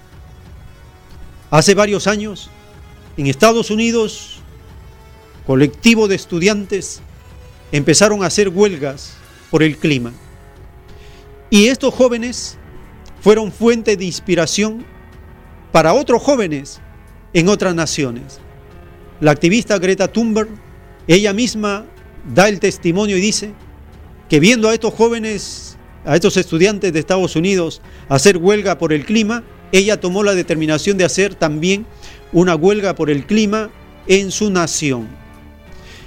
France 24, el canal público de noticias en español de Francia, entrevista a una joven líder de estos colectivos ambientalistas que a través de su resistencia de muchos años han logrado que el tema del medio ambiente no solo esté limitado al campo del medio ambiente, sino que avance a otros campos como el campo político, el campo económico, el campo social. Escucharemos una parte de esta entrevista editada a esta joven activista por la ecología y la defensa de la vida y la naturaleza. Bienvenidos a este programa especial de medio ambiente en France 24. El cambio climático ha pasado de ser un tema del que solo se hablaba en algunos medios y ámbitos a estar en las portadas mundiales y en boca de todos. Ha pasado de ser un tema puramente ambiental a ser un debate económico, social, político y de derechos humanos y la mayor preocupación de los jóvenes entre 18 y 25 años. 2019 estuvo marcado por un auge en las protestas callejeras. Jóvenes y adultos han reclamado que se tenga en cuenta la urgencia de tomar acciones. A lo largo del año vimos cómo mes a mes se publicaban nuevos informes advirtiéndonos de las consecuencias de seguir como hasta ahora millones de personas afectadas por la contaminación, especies en peligro de extinción, 7 millones de desplazados solo en la primera mitad de 2019 por clima extremo, declaratorias de emergencia climática y niveles históricos de emisiones de gases que contribuyen al calentamiento global. Incluso el lenguaje está cambiando. De cambio climático se pasó a hablar de crisis o de emergencia climática. La transformación fue tal que dos de los diccionarios más prestigiosos de la lengua inglesa eligieron como palabras del año expresiones relacionadas con el medio ambiente como emergencia climática y huelga climática. Pero un año más, pocas decisiones a gran escala han sido tomadas. Los gobiernos no parecen estar al mismo nivel. 2019 incluyó otra cumbre climática de la ONU que concluyó de manera tibia con un texto final que no convenció. Para analizar y discutir todo esto, Primero nos acompaña desde la ciudad de Seattle, en la costa pacífica de Estados Unidos, Jamie Margolin. Ella es una joven activista ambiental de 18 años, fundadora del movimiento Zero Hour, Hora Cero, que busca más justicia ambiental y más acciones climáticas. Bienvenida a France 24. Gracias por tenerme. Como bien tú has dicho en algún momento, los jóvenes habéis heredado una crisis a la que no habéis contribuido. Sin embargo, sois vosotros los que estáis en las calles pidiendo acción climática. ¿Cómo es esto? Pues los jóvenes están movilizando, organizando y haciendo absolutamente todo nuestro poder para empujar a nuestros líderes para tomar acción en esta crisis, porque ya es como mi organización se llama, ya es hora cero para actuar en el cambio climático. No tenemos tiempo. Cuando nosotros ya vamos a estar grande para ser en, uh, presidentes y lo que sea, ya va a ser muy tarde para tomar acción. Entonces no tenemos el lujo de esperar hasta que ya nos crecemos para actuar en esto. Nos toca pedir actuación ahorita, porque si no, no vamos a sobrevivir esta crisis. Hemos visto reacciones de políticos bastante prominentes, en concreto, bueno, Donald Trump, Jair Bolsonaro, presidente de Brasil, en contra de los jóvenes que estáis alzando la voz contra el cambio climático. ¿Por qué crees tú que hay tanto malestar en la clase política? Porque ellos ya no tienen uh, no tienen puntos. La verdad está en el lado de los jóvenes y ellos saben que ellos no tienen nada para decir porque ellos saben que nosotros somos correctos. Entonces, lo único que pueden hacer es atacar y criticar porque no tienen nada de sustancia. Ellos saben que el cambio climático es de verdad, que ellos están ayudando a causarlo, que las cooperaciones lo están ayudando a causar. Ellos saben todo eso y cuando los jóvenes decimos que nosotros vemos lo que está pasando, y nosotros vemos las mentiras de ellos y que ya estamos enojados, ellos le dan miedo ellos ven que nosotros estamos uh, teniendo un impacto grande. Entonces ellos se intimidan y ellos lo único que pueden hacer, porque ellos no pueden decir que lo que nosotros hicimos no es verdad, porque saben que lo que decimos es verdad. No pueden decir que um, el cambio no está cambiando que el clima no se está cambiando, ni nada de eso, porque ellos saben que todo eso es mentiras. Lo único que pueden hacer es atacar y, tratar de hacernos parecer mal. Entonces, eso es lo que están haciendo, porque están protegiendo el dinero. Es que ellos hacen mucho dinero um, y con los petróleos y todo eso lo que está causando el cambio climático. Entonces ellos quieren proteger sus billeteras y para hacer eso critican y atacan a los jóvenes. El tiempo resta.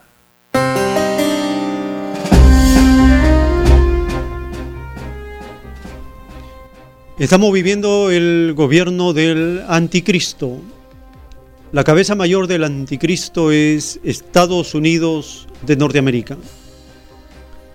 Esta nación blasfema se atribuye derechos que no le corresponden y atropella el derecho a la vida del planeta.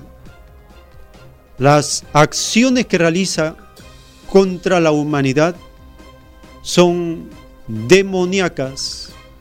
Lo podemos leer en la profecía del libro del Apocalipsis, capítulo 13, verso 5. Dice la escritura, también se le dio boca que hablaba grandes cosas y blasfemias, y se le dio autoridad para actuar 42 meses, y abrió su boca en blasfemia contra Dios, para blasfemar de su nombre, de su tabernáculo y de los que moran en el cielo. Y se le permitió hacer guerra contra los santos y vencerlos. También se le dio autoridad sobre toda tribu, pueblo, lengua y nación. Y la adoraron todos los moradores de la tierra, cuyos nombres no están escritos en el libro de la vida del Cordero, que fue inmolado desde el principio del mundo. Si alguno tiene oído, oiga. Libro del Apocalipsis, capítulo 13, del verso 5 al 9. ¿Cuál es la última blasfemia de Estados Unidos? Aprobar un presupuesto militar descomunal de 738 mil millones de dólares. Esta cantidad inmensa de dinero destinado a fabricar armas, a mantener todas estas instalaciones de los demonios, de las armas que destruyen la vida, contaminan la naturaleza, es una obra demoníaca. 738 mil millones de dólares es un gasto militar de Estados Unidos que supera en conjunto a las otras naciones que le siguen en la fabricación y el gasto de armas. Según CIPRI, esta organización que va registrando el gasto de armas cada periodo, el año 2018, el gasto de armas en el planeta superó la astronómica cifra de 1,82 billones de dólares destinado al gasto de armas. Las Naciones Unidas, que es la imagen de la bestia, la imagen del anticristo, calculó cuánto dinero se necesitaba para erradicar el hambre de 820 millones de personas en un año. Calcularon en algo de 260 mil millones de dólares. Esto equivale apenas a una fracción del gasto anual de armas, que se destina a las armas, sabiendo estos gobernantes, estas naciones, que el mandamiento sexto de Dios dice, no matarás. ¿Para qué se hace un arma? Para matar. No se hace un arma para dar vida. Y los que se preparan para matar y para la guerra están condenados. El profeta Miqueas condena a los que se preparan para la guerra, a los que hacen utensilios, armas, máquinas para la guerra. La guerra es la expresión del demonio en este planeta, porque representa la soberbia y la blasfemia de desafiar al Dios viviente que da y quita la vida. Los fabricantes de arma y de muerte, de esos genocidios colectivos, de esos genocidios masivos llamados guerras, y luego a estos participantes de esta violación viviente a la ley de Dios, lo presentan como héroes. ¿De qué? ¿De la violación al mandamiento de Dios? Es por esto que Cristo dijo, el cielo y la tierra pasarán, mas mi ley mi palabra no pasará. El anticristo Estados Unidos, la cabeza del anticristo, con blasfemia anuncia su descomunal gasto militar y la creación de la fuerza espacial que empezará una cadena, una carrera armamentista en el espacio. Rusia y China se oponen a la militarización del espacio, pero la brutalidad de Estados Unidos, que no respeta nada ni a nadie, se cree dueño. Hace poco dijo que el cielo le pertenece a los Estados Unidos y ahora se atribuye derecho del espacio.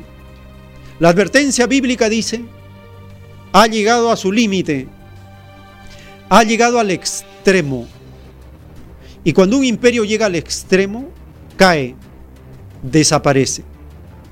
Y todos sus secuaces que lo aplauden, llámese mandatarios neoliberales, como el dictador de Brasil, el dictador de Chile, el dictador de Colombia, todos estos dictadores fascistas, aplauden esta aberración, este atropello al mandamiento que dice, no matarás.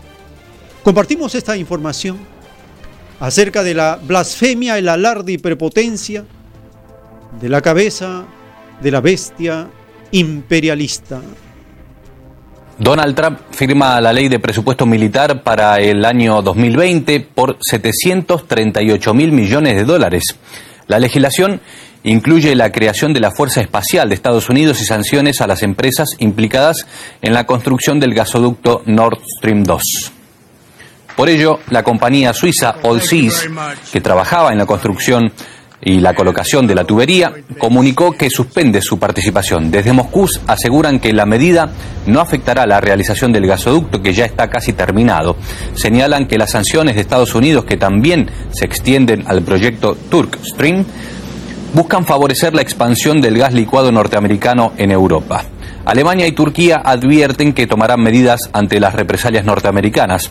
El Nord Stream 2 permitirá duplicar los envíos de gas natural ruso al país germano. El tiempo que resta.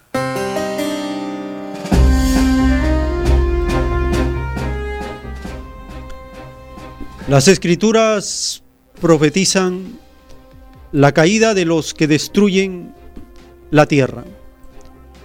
Profetiza el fin, la destrucción de los que destruyen la tierra.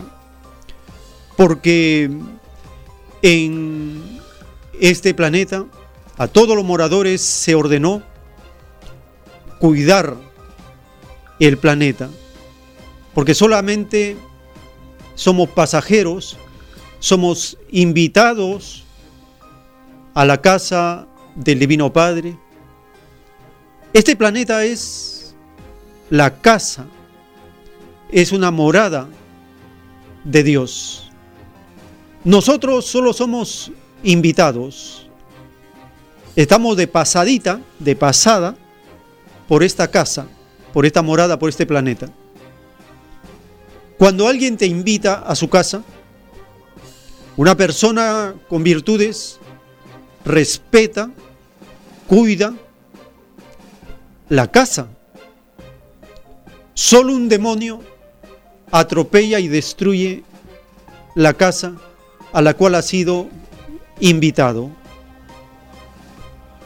¿Qué afán tienen estas corporaciones de las naciones ricas de extraer oro y acaparar el oro. Y al extraer el oro, contaminan ríos, agua, tierra, envenenan población, empobrecen a la población. ¿Qué afán? ¿Su ambición? ¿Su ambición es meritoria? ¿A Dios le agrada la ambición de estos demonios? De ninguna manera. La condena. ¿A Dios le agrada que Estados Unidos utilice el sudor de frente de millones de seres humanos y lo destine a las armas? ¿A Dios le agrada eso? No le agrada. porque hay 820 millones de seres humanos que padecen hambre en el planeta. Y medio planeta estamos mal alimentados. Un padre amoroso no puede justificar ni premiar las acciones de su hijo malvado. Tiene que reprenderlo, pues. Las Naciones Unidas en la página de la UNICEF dice que con solo 20 euros al mes, 28 niños pueden salir de la desnutrición en el lugar donde se encuentran. Con 20 euros al mes o 240 euros al año. Son cosas insignificantes frente a la cantidad de dinero destinado a las armas.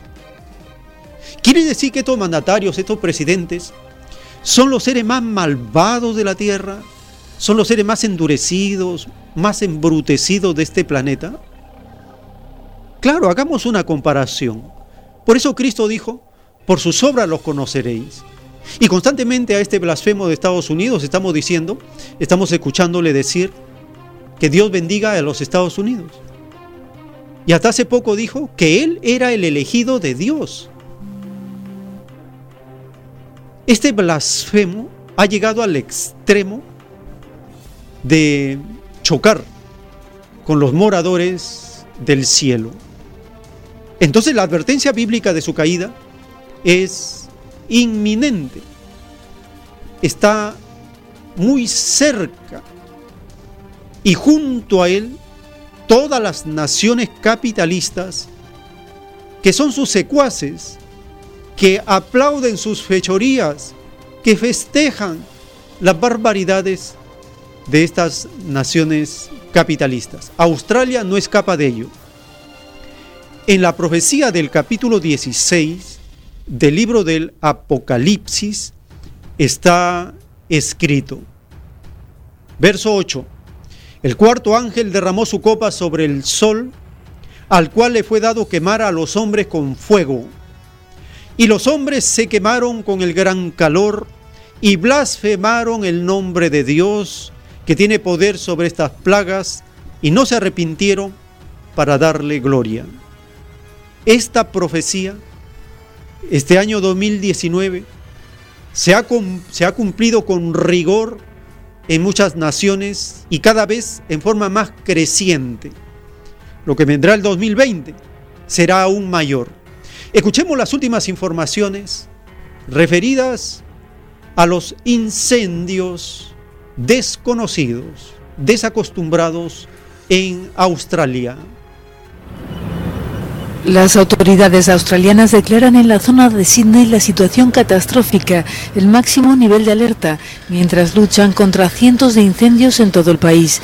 Al menos cuatro personas han muerto en los últimos dos días. La mayor ciudad australiana se encuentra asfixiada por una nube de humo tóxica, con temperaturas de hasta 47 grados centígrados. Mi mayor preocupación es que me entren en los pulmones y en el corazón todas las partículas de humo, por eso llevo mascarilla. Vivo en Sydney desde 1992 y nunca había visto nada parecido. Creo que hay preocupación, pero también es la naturaleza haciendo lo que hace la naturaleza. El fuego a solo 130 kilómetros de distancia acecha la localidad desde el norte, el sur y el oeste. 23 bomberos y varios policías han resultado heridos.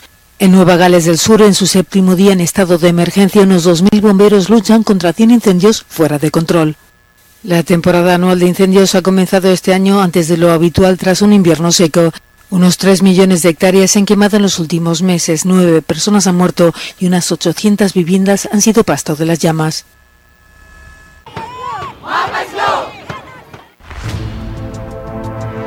El tiempo que resta.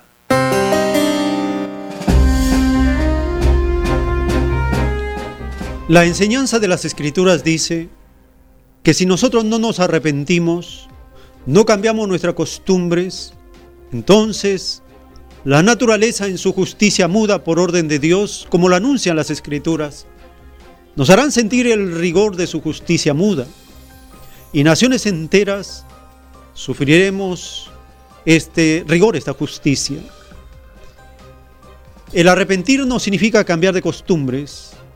Si no cambiamos de costumbres, entonces la naturaleza seguirá con esta justicia. Los gobiernos de Australia son negadores de la emergencia climática, de la crisis climática. Y la población está pidiendo que reaccionen, que despierten, que se den cuenta que estamos ante una emergencia. Compartimos esta última información referida a la cantidad de hectáreas quemadas antes de tiempo en Australia. El poder de los incendios forestales en Australia. Este video tomado por un bombero en el estado de Nueva Gales del Sur muestra la amenaza de las llamas que azotan la costa oriental del país. Sydney, la ciudad más poblada de Australia con más de 5 millones de habitantes, está asfixiada por el humo del fuego que ya ha devastado al menos 3 millones de hectáreas desde septiembre, lo que equivale a la superficie de Bélgica. Hasta la fecha, 10 personas han muerto en el país a causa de los incendios. Los habitantes de la pequeña ciudad de Bargo fueron evacuados ante el avance del fuego. Todos quieren ayudar, pero no hay nada que puedan hacer. Por ahora no. Solo permanecer a salvo y esperar que los bomberos hagan su trabajo. Australia está acostumbrada a los incendios forestales, pero el hecho de que este año llegaran antes de lo previsto y su violencia, junto con temperaturas récord, han aumentado la preocupación por el calentamiento global. Los equipos de rescate también trabajan en el estado de Australia Meridional, alcanzado en los últimos días por la ola de calor, y se mantenían en la alerta máxima en la provincia de Victoria. Personalidades médicas advirtieron sobre un estado de emergencia de salud pública debido a los humos tóxicos en Sydney. Mi mayor preocupación es que todas las partículas de humo vayan a mis pulmones y corazón, por eso uso una máscara. Los hospitales están desbordados por pacientes que se quejan de problemas respiratorios o de agotamiento ante las temperaturas calurosas.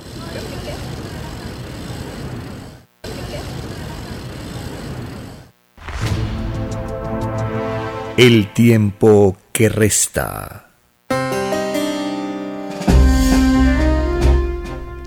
Dice la revelación, sin señales no quisisteis creer en la revelación.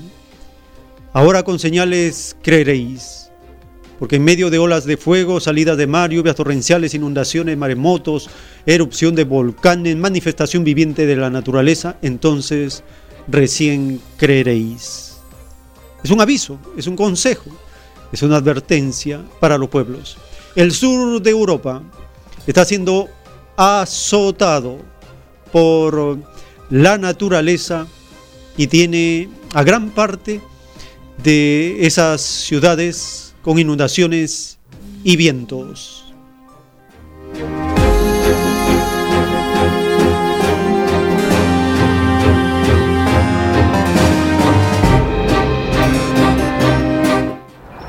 El temporal se ceba con el sur de Europa. En España, la borrasca Elsa ha provocado al menos seis muertos tras Elsa, este sábado ha llegado Fabián, que mantiene en alerta todo el país, excepto Canarias, por fuertes vientos y lluvias, sobre todo en Galicia y Asturias, con rachas de más de 140 kilómetros por hora. En Portugal, Elsa se ha cobrado la vida de al menos dos personas. La nueva borrasca afecta también a localidades del norte con especial virulencia como Villarreal o Porto Braga, Aveiro o Coimbra. En la isla francesa de Córcega se han registrado inundaciones históricas. Las zonas más afectadas son Gravona y Risanezze. 14 departamentos franceses se encuentran en alerta naranja. Y en Italia ha fallecido un hombre cuyo coche fue arrastrado por un torrente en la provincia de Pordenone, en el norte del país. 11 regiones, entre ellas Basilicata, Emiliana Romagna, Lazio, Toscana y Lombardía, se encuentran en alerta naranja.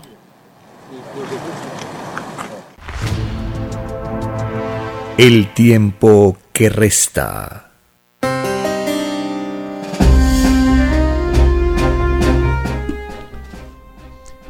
La doctrina del Cordero de Dios en el juicio para esta humanidad dice que el sistema de vida que los hombres se dieron, establecieron, lo hicieron sin tomar en cuenta los mandamientos de Dios para nada. Este sistema del mundo, estos gobiernos y poderes del mundo, se han levantado sin tomar en cuenta las escrituras. Ningún gobierno de este mundo tiene como fundamento las escrituras para organizar la economía, para crear la llamada política, para dar la educación y la moral de la población. Ningún gobierno del capitalismo se basa en las escrituras de Dios. Y ya podemos ver el resultado. Un mundo que cada día que pasa se degenera y se corrompe más y más. Dice la escritura que cuando no se toma en cuenta a Dios, la criatura y la humanidad se pierde.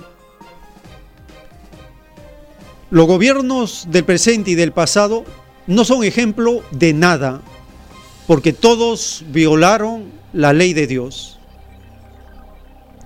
Significa que está por hacerse el reino de Dios en la tierra. Significa que debemos tener una meta elevada de construir, de tener la oportunidad de experimentar el reino de Dios en la tierra. Esa oportunidad ha estado siempre en las escrituras, pero Dios no obliga y no impone nada a nadie. El Divino Padre presenta el modelo de gobierno, presenta la ley, da el conocimiento, la sabiduría, establece la moral, da los fundamentos de la economía, establece la ley del trabajo. A partir de ello, nosotros deberíamos experimentar, crear un sistema de vida que esté de acuerdo, que vaya en paralelo con las enseñanzas de Dios. El resultado sería un planeta paraíso. Sería un mundo donde no existe el egoísmo, donde no existiera la palabra esto es mío, donde no se conocería lo privado, no existiría la palabra privilegio, no habría acepción de personas, sería un planeta de igualdad de derechos, donde se tendría en común todas las cosas y se daría a cada uno según su necesidad. La enseñanza es clarísima. Son dos modelos, dos reinos, dos poderes, el de Dios y el de este mundo. Satanás le dijo a Cristo, si tú me adoras, si tú me sirves, te doy todos los poderes de este mundo. Y Cristo le dijo, apártate de mí, Satanás. Solo al Señor adorarás y solo a Él servirás. Cristo rechazó al capitalismo. Su doctrina es una doctrina contra el capitalismo, porque la doctrina de Cristo enseña el comunismo. ¿De dónde viene el término comunismo? De Hechos de los Apóstoles, capítulo 4, verso 32. Allí dice todas las cosas en común. ¿Qué significa? En comunismo. Porque si hubiera dicho hay que tener todas las cosas en capital, entonces sería capitalismo. O si hubiera dicho hay que tenerlo todas las cosas en social, sería socialismo. Pero Cristo dijo y enseñó en común, en comunismo. ¿Alguna nación ha vivido el comunismo? Todavía no. Desde que el mundo es mundo, no. ¿Un gobierno comunista existió? No. ¿Ha habido gobiernos socialistas? Sí. ¿Hay gobiernos socialistas? Sí. Pero lo que abundan son los gobiernos capitalistas. Esa es la triste realidad de esta pesadilla creada por estos seres. La Biblia enseña a compartirlo todo. ¿Y qué hicieron los capitalistas? Establecieron el egoísmo. Esto es mío. Una de las formas del egoísmo son las patentes, patentes de, los inventos, la propiedad intelectual, la exclusividad, el ponerle precio a las cosas y necesidades del mundo. Son la forma del egoísmo. El egoísmo es uno de los rostros, uno de los rostros del demonio. El egoísmo. Cristo enseñó a la comunidad a compartirlo todo, a dar a cada uno según su necesidad. La doctrina de Cristo es lo opuesto al egoísmo. El capitalismo es la expresión del egoísmo y se expresa a través de las patentes. Descubrieron que patentando inventos, descubrimientos, entonces podían los que tenían esa facultad, ese poder y esa legislación, ejercer poder y obtener ganancias a partir de esas patentes. Las naciones socialistas, en este caso China, se ve obligada a establecer también patentes y legislación en propiedad intelectual. ¿Por qué? Porque como ha superado tecnológicamente a las naciones capitalistas, a Estados Unidos, entonces sus descubrimientos pueden ser robados como es la costumbre de estas naciones, pueden ser robados sus descubrimientos, sus aportes tecnológicos, sus avances, etc. Compartimos esta información para comprender cómo las naciones capitalistas crearon las patentes, lanzaron la primera piedra del egoísmo y obligan a las naciones a recurrir a esas extrañas formas de egoísmo. China está intensificando sus esfuerzos para proteger los derechos de propiedad intelectual.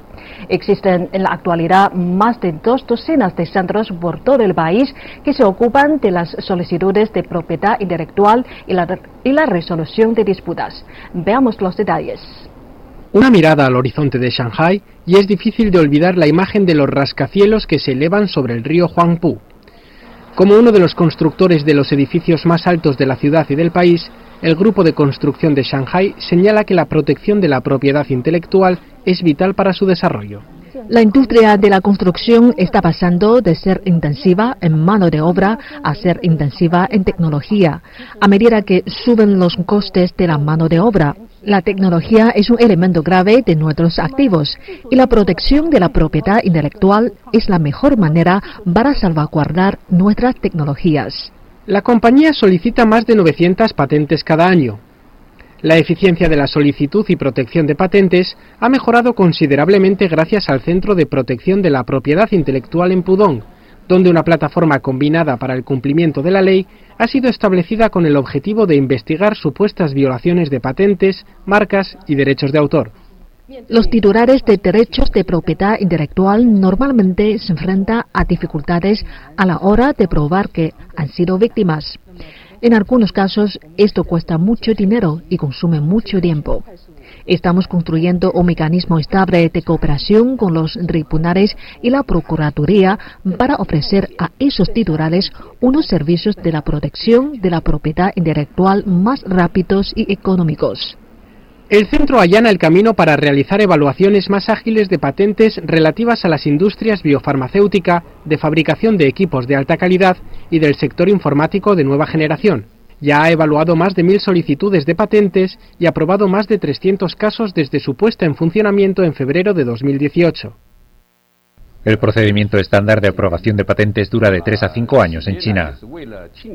Las tecnologías están cambiando rápidamente en la actualidad y muchas empresas invierten grandes sumas en innovación. Si no se aprueban a tiempo sus solicitudes de la propiedad intelectual, sus productos se enfrentarán a posibles violaciones de la propiedad intelectual y a grandes pérdidas.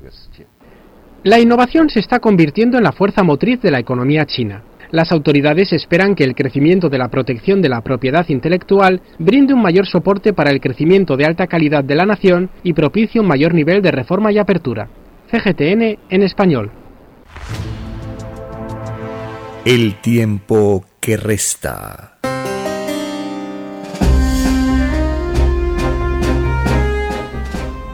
En la sabiduría del Oriente, en los conocimientos orientales, se anuncia la llegada del prototipo del ser humano virtuoso, humilde, amoroso, sabio, valiente, transformador, redentor, consolador.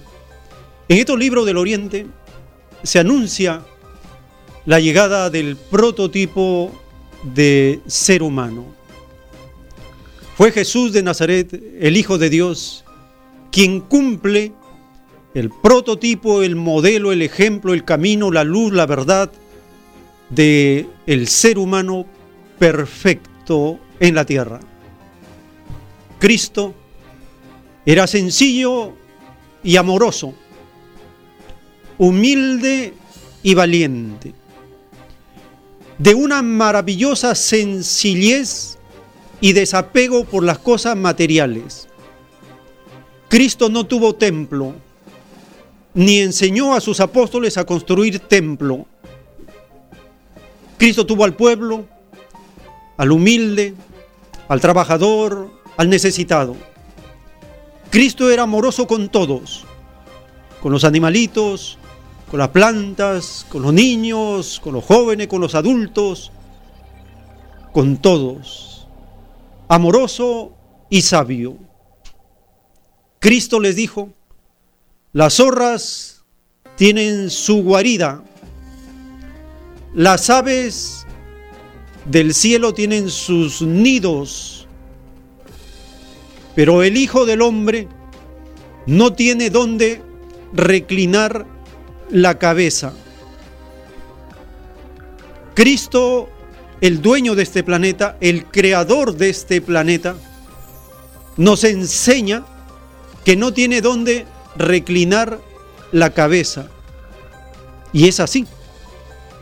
Cristo no tuvo bienes materiales, porque con su ejemplo demostró que todos somos pasajeros. Y Cristo dijo que todos somos iguales en derechos delante de Dios. Nadie es más, nadie es menos. Todos son iguales en derechos delante de Dios. Y todas sus parábolas van en ese sentido. Cristo enseñó que habría un juicio para toda la humanidad y que Él mismo juzgaría a cada uno según nuestras obras. Porque como es un planeta de prueba, tenemos que ser evaluados para ver cómo nos fue. Porque la vida se da con responsabilidad. El Divino Padre da vida a cada uno con responsabilidad. Y la causa de la vida es motivo del juicio. Si no hubiera causa, no hubiera juicio, dice la revelación. Cristo dijo, el que no trabaja, no come. La ley del trabajo. La ley del trabajo debería este planeta haberla practicado desde el principio. El cuarto mandamiento dice, seis días trabajarás y el séptimo descansarás. La pregunta es, ¿por qué el capitalismo no estableció la ley del trabajo desde hace miles de años? Porque la ley del trabajo lo hubiera eliminado, lo hubiera extinguido como sistema de vida, de explotación del hombre por el hombre. No le convenía, no le conviene. Es por eso que en el Perú, por ejemplo, todavía no hay una ley del trabajo. Y si en alguna nación se ha establecido algún acuerdo, lo han hecho en contra de los trabajadores, en la cual los trabajadores nunca han participado. La ley del trabajo es fundamental para que haya justicia en este planeta. En cambio, las naciones socialistas lo primero que hacen es legislar con la ley del trabajo. Porque en el socialismo se cumple, el que no trabaja, no come. ¿Cuál es la fórmula del socialismo? De cada cual según su capacidad, a cada cual según su trabajo. Ese es el socialismo. El comunismo es más avanzado. De cada cual según su capacidad, a cada cual según su necesidad. En cambio, el capitalismo es el más atrasado. El explotador obliga a los trabajadores a recibir migajas, lo que le sobra. Máximo trabajo, máximo esfuerzo, mínima retribución, mínimo salario. Ese es el capitalismo. Es por eso que el socialismo es más justo y el comunismo es perfecto, porque viene de Dios. Compartimos la exhortación que hace el presidente socialista de China a los trabajadores del campo y en las zonas rurales. Este sábado concluyó en Beijing la conferencia central de trabajo rural del Comité Central del Partido Comunista de China, cuyo objetivo fue determinar los planes para el trabajo agrícola y rural del país para 2020. Veamos más detalles. La Conferencia Central de Trabajo Rural analizó la situación actual y los retos que enfrenta el trabajo relacionado con los tres asuntos rurales, las cuestiones relativas a la agricultura, las áreas rurales y la población rural. El presidente chino Xi Jinping dio instrucciones importantes sobre el trabajo relacionado con los tres asuntos rurales. Enfatizó que el resultado de los trabajos para aliviar la pobreza dependerá del trabajo del próximo año relacionado con la agricultura, las áreas rurales y la población rural. Asimismo, aseguró que los gobiernos locales deben mejorar la capacidad para servir al pueblo y garantizar el continuo entusiasmo de los campesinos a la hora de producir grano. El inicio de la Conferencia Central Anual de Trabajo Rural suele preparar el camino para el documento central número uno del año que viene, la primera declaración política que emiten las autoridades centrales. El documento es visto como un indicador de las prioridades políticas. La agricultura, las áreas rurales y las cuestiones de los campesinos son por decimosexto año consecutivo las principales prioridades de China, mientras su documento central número uno anual prioriza el desarrollo de la agricultura y las áreas rurales. CGTN en español. El tiempo que resta.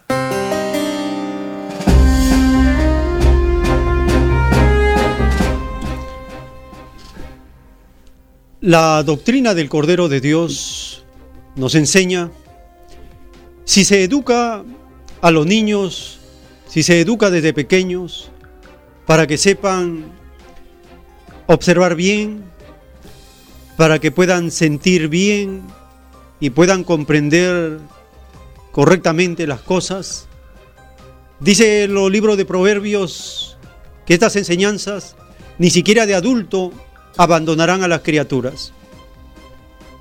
En China, en China socialista, desde hace 70 años, con la revolución socialista, lo primero que hacen es educar en música, en arte, en las artes plásticas, educar en ciencia a los niños. Todos tienen que pasar esos cursos. Música, artes plásticas en general. ¿Por qué? Porque como la nación civilización de China tiene miles de años de experiencia, han podido acumular resultados de prácticas que hacen en los pueblos.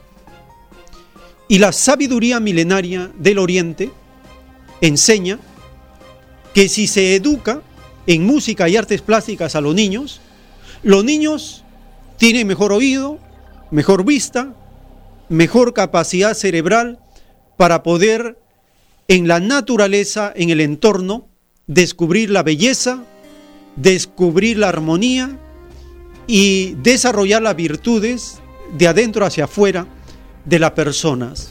Es por eso que el Cordero de Dios dice, el pueblo chino se ha sobrepasado en el desarrollo moral, en la espiritualidad, por las costumbres adquiridas desde hace miles de años y que ahora son perfeccionadas con lo mejor que da el trabajo colectivo de un pueblo. Por ejemplo, en China existe la evaluación o el crédito social para la población.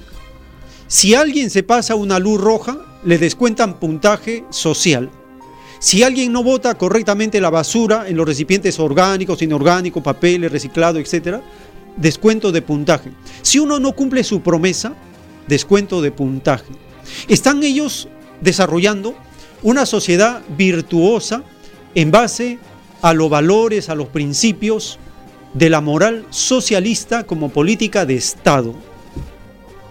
En cambio, en el capitalismo se da rienda suelta al libertinaje, un libertinaje escandaloso que destruye las bases de la sociedad como es la familia.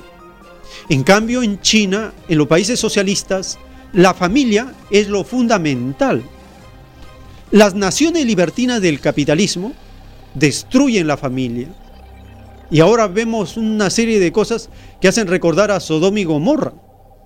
Eso ocurre en el capitalismo. Es por eso que no es ejemplo de moral para nadie, porque el escándalo de libertinaje no tiene sentido en la evolución de una criatura. China, por su soberanía, impide que ingrese Facebook a China, impide que ingrese YouTube a China, porque ellos han desarrollado su propio Facebook, su propio YouTube, su propio las propias redes sociales, porque son 1.400 millones de habitantes. Entonces impiden que las mentiras del capitalismo envenenen a una población sana, que tiene disciplina en el trabajo, que ellos han logrado con su revolución tener esas condiciones de vida que tienen. Estamos hablando de la mayor parte de la población trabajadora de China, dedicada a la agricultura, al campo, a la zona rural, a la artesanía, que es la parte mayoritaria de esa nación. China no ha necesitado invadir naciones para tener lo que tiene. Nunca ha colonizado naciones. No tiene una base militar en el extranjero para tener lo que tiene. En cambio, Estados Unidos tiene como 800 bases militares en el planeta. Tiene mercenarios y espías por todas partes. Tiene colonias, islas, colonias, naciones por todas partes. Entonces, si ponemos en la balanza, ¿quién tiene más mérito? El que se vale de sí mismo, que tiene soberanía alimentaria, seguridad alimentaria, o el que explota a todas las naciones y derrocha el dinero en armas y obliga a todas las naciones a una carrera armamentista. Cristo dijo, por sus obras lo conoceréis. Cristo dijo, un árbol bueno no da fruto malo. Entonces, sabemos reconocer quién es quién. ¿Que el socialismo es la meta de nosotros? No. Nuestra meta es el reino de Dios y el reino de Dios es el comunismo. ¿Que el socialismo es superior al capitalismo? Por sus obras es superior al capitalismo en todos sus extremos, en moral, en conocimiento, en deporte, en ciencia, en salud, en disciplina, en trabajo. Es superior al capitalismo. Y lo vamos a escuchar en las expresiones del canciller de Cuba, Bruno Rodríguez, con motivo de un nuevo congreso, una plenaria del Partido Comunista en Cuba. El ministro cubano de Relaciones Exteriores, Bruno Rodríguez Parrilla, expresó a la prensa que el mundo avanza inevitablemente hacia un sistema de relaciones internacionales más multilateral. No se trata de subestimar la fuerza del imperialismo norteamericano, pero sí se trata de tomar en cuenta la fuerza de la denuncia, la fuerza de la verdad, la fuerza del ejemplo. En otro momento expresó a la prensa que el 17 de diciembre es una fecha llena de simbolismo y de alegría para el pueblo cubano y es que ese día del año 2014 se unieron en la patria los cinco héroes. Y fue el día también de los anuncios que se hicieron que eh, sorprendieron al, al, mundo en que se avisoraba un camino eh, largo, empedrado de, de dificultades hacia la eh, normalización de relaciones entre ambos gobiernos, pese a las enormes y profundas diferencias eh, entre el imperialismo norteamericano y la revolución cubana, que son irreconciliables. Pero en aquel momento se decía, y nosotros seguimos pensando hoy, que ambos gobiernos pueden convivir dentro de sus mm, diferencias. El canciller cubano recuerda que tras el anuncio del 17 de diciembre del año 2014, el bloqueo nunca fue levantado. Mejoraron las condiciones en que los norteamericanos pudieron visitar nuestro país, en que siguió estando prohibido hacer turismo a Cuba, pero se respetó de alguna manera un poco más la libertad de viajar de los norteamericanos, que ahora el gobierno del presidente Trump ha cortado al, máximo otra vez. Regresan a los tiempos de, una cruzada contra la cooperación médica eh, cubana en distintas latitudes, que es un, eh, un acto aborrecible porque se trata de privar a, a decenas de millones de personas de servicios médicos que no tendrían de otra manera. Se aplican medidas eh, no convencionales contra nuestros suministros de, de combustible, se endurece fuertemente el bloqueo. Sin embargo, el pueblo norteamericano sigue teniendo una posición mayoritaria y crecientemente favorable al levantamiento del bloqueo. Los cubanos que residen en los Estados Unidos también, de manera que uno puede declararse aún en esta circunstancia de mayor confrontación históricamente optimista, porque hay un curso que a mí me parece que es inevitable hacia cambios en la política de los Estados Unidos contra Cuba, que no depende tanto de lo que pase allí como depende de nuestros propios esfuerzos, de nuestra unidad. Bruno también destacó que en una fecha tan cercana al aniversario del triunfo de la revolución y al igual que ha ocurrido en instantes de momentos difíciles, la revolución ha mostrado su independencia y su capacidad de resistir y vencer. Bernardo Espinosa, Sistema Informativo de la Televisión Cubana. El tiempo que resta.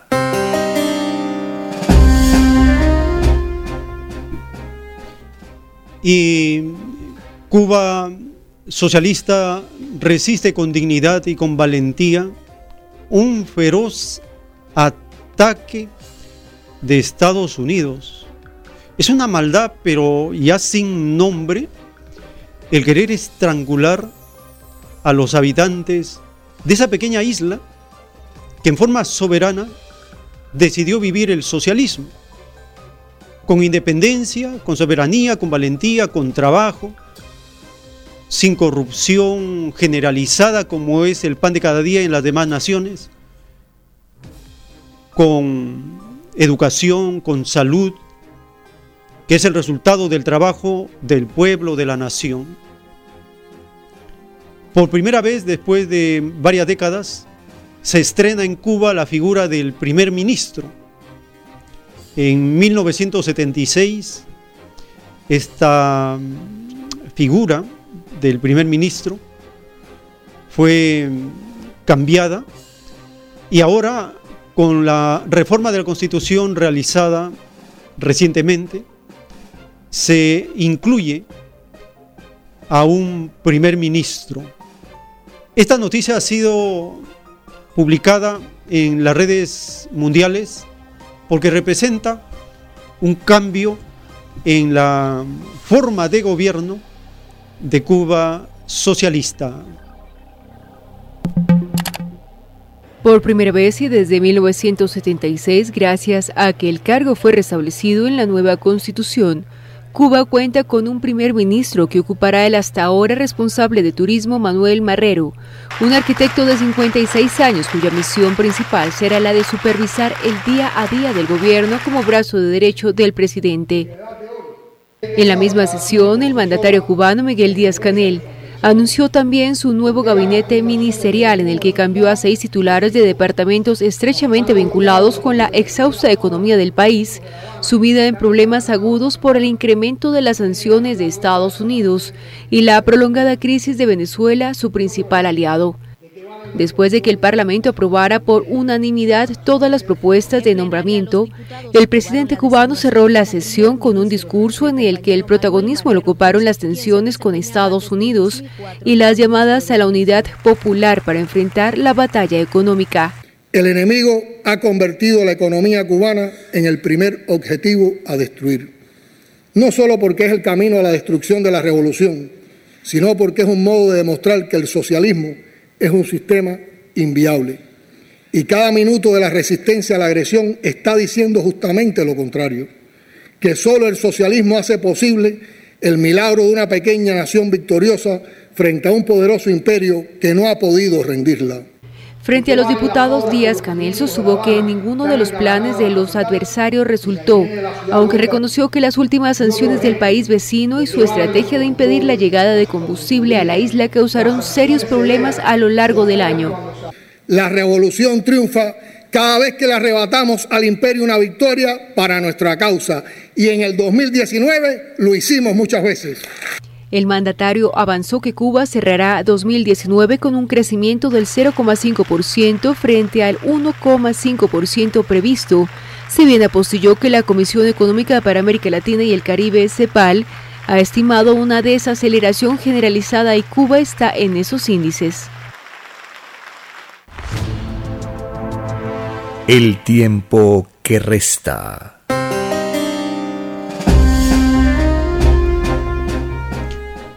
En este segmento del programa vamos a abrir las líneas telefónicas para escuchar sus opiniones, sus reflexiones acerca del aprendizaje que estamos haciendo con estas informaciones, con los aportes de los grandes enviados del Padre Eterno, Moisés, Jesús, el enviado Alfa y Omega, los profetas, los apóstoles, los profetas bíblicos y no bíblicos, con los grandes estudiosos de los problemas de los pueblos de la tierra, los que se ubican en el campo del socialismo y la izquierda. Hemos aprendido en estas jornadas acerca del inmenso poder, como dicen las escrituras, que yace en los pueblos de la tierra. Un poder que está despertando, un poder que dará grandes resultados, porque el mundo será regido por los mismos que fueron explotados. Teléfonos en la ciudad de Lima, 472-3110, 472-3184 y desde las regiones, marcando el 01 472 3383. ¿Y cuándo le tocará al Perú? Es una pregunta que está circulando en las redes, en el ambiente. El Perú no podrá escapar de esta ola de transformaciones en las naciones. Así está escrito y así se cumplirá. Tenemos un primer contacto, su nombre, de dónde se comunica. Rufino, hermano, acá de San Juan del Urigancho. Te escuchamos, hermano, adelante. Bueno, hermano, en primer lugar agradeciendo al bendito Padre Eterno la revelación que nos ha tenido para el pueblo se identifica como estamos viendo lo que sucede acá en Cuba. Todo ese pensamiento nos forma acá la revelación, hermano, de la base fundamental es nuestro prójimo. Y allá eso es lo que, lo que cumple. O sea, un país socialista y, formado por el pueblo realmente que es el, la izquierda y la derecha son los empresarios. Realmente ahí vemos toda la, la, la consecuencia de gracia que se presenta, dar alternativas, soluciones. Acá en el Perú realmente, hermano, estamos en un país, se puede decir, gobernado por un sistema neoliber, neoliberalismo, capitalismo, donde gobiernan los empresarios y realmente no gobierna el pueblo, ahorita le han privatizado todo el Perú. Realmente los puertos, aeropuertos, carreteras, transporte, la luz, el agua, toditito los beneficios, un grupito nomás se apodera. Entonces, por lo tanto, acá el beneficio no solamente el Perú y acá en toda Sudamérica, que ya se está viendo que la gente está dando esa consecuencia de dónde viene mal, de los grupos de empresarios. Entonces la única manera, como dice acá la revelación alto y hermano, es de unificarnos. agradeciendo más que todo por este gran, gran este, la revelación de Alfa y Omega, hermano. Muchas gracias, hermano. Gracias, hermano, por tu participación en esta jornada que estamos ya en los últimos programas del 2019, esta década que termina, una década de grandes lecciones para el despertar de la conciencia planetaria. Año 2012, el planeta Tierra entra a una nueva escala vibratoria, van siete años ya del aumento y esto se va registrando tanto en la naturaleza como en la conciencia, en el espíritu de las personas. Hemos visto recientemente una infografía como desde los últimos 50 años el nivel de temperatura que tenía unos colores azules, celestes, naranjas, mezclados, en la medida que pasan las décadas, los colores azules de la temperatura equilibrada, moderada, van disminuyendo y se van tornando en amarillo pálido, naranjas. Estamos en la etapa de los naranjas con tendencia al rojo. Es una etapa caliente, peligrosa en la Tierra. Tenemos un nuevo contacto. ¿Su nombre de dónde se está comunicando? El hermano Napoleón desde Trujillo, por favor. Adelante, hermano, le escuchamos. Bien, mire, eh, yo quisiera compartir eh, con el público a través de su radio una conversación, una argumentación que hizo este, en, una, en una conversación de carácter político, hizo un conocido mío. Y él me dijo, ¿por qué no seguir apoyando a los que, según usted dice, nos roban? ¿Por qué no seguir eh, siendo generosos? Me dijo. ¿Por qué no seguir dando hasta que duela? Me dijo, si ustedes dicen que son cristianos. ¿por qué no seguir votando por lo mismo? Y me dijo, ¿por qué no? No tenemos opción más que votar por los que nos roban. Es cierto, me dijo. No tenemos otra opción, porque desgraciadamente los que nos roban representan la democracia, porque no votar por ellos sería ser antidemocrático. Si no votamos por lo que nos roban, ¿dónde quedaría, me dijo, el libre comercio? el libre comercio de la patria, le respondí, ¿dónde quedaría el libre mercado? ¿Dónde las libertades? Yo le respondí, la libertad incluye libertad para robar, pero obviamente siendo democráticos, porque no se aceptan ladrones antidemocráticos. El sistema se iría contra ellos, como de hecho también está sucediendo. La derecha nos robó con Toledo, la derecha nos robó con Alan, la derecha nos robó con Fujimori y la derecha nos robó con Ollanta. ¿Qué más da?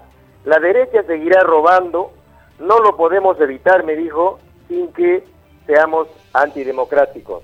Esto es para que la gente vea cómo es que hay gente que fundamenta y eh, argumenta a favor de toda esta podredumbre. Muchas gracias.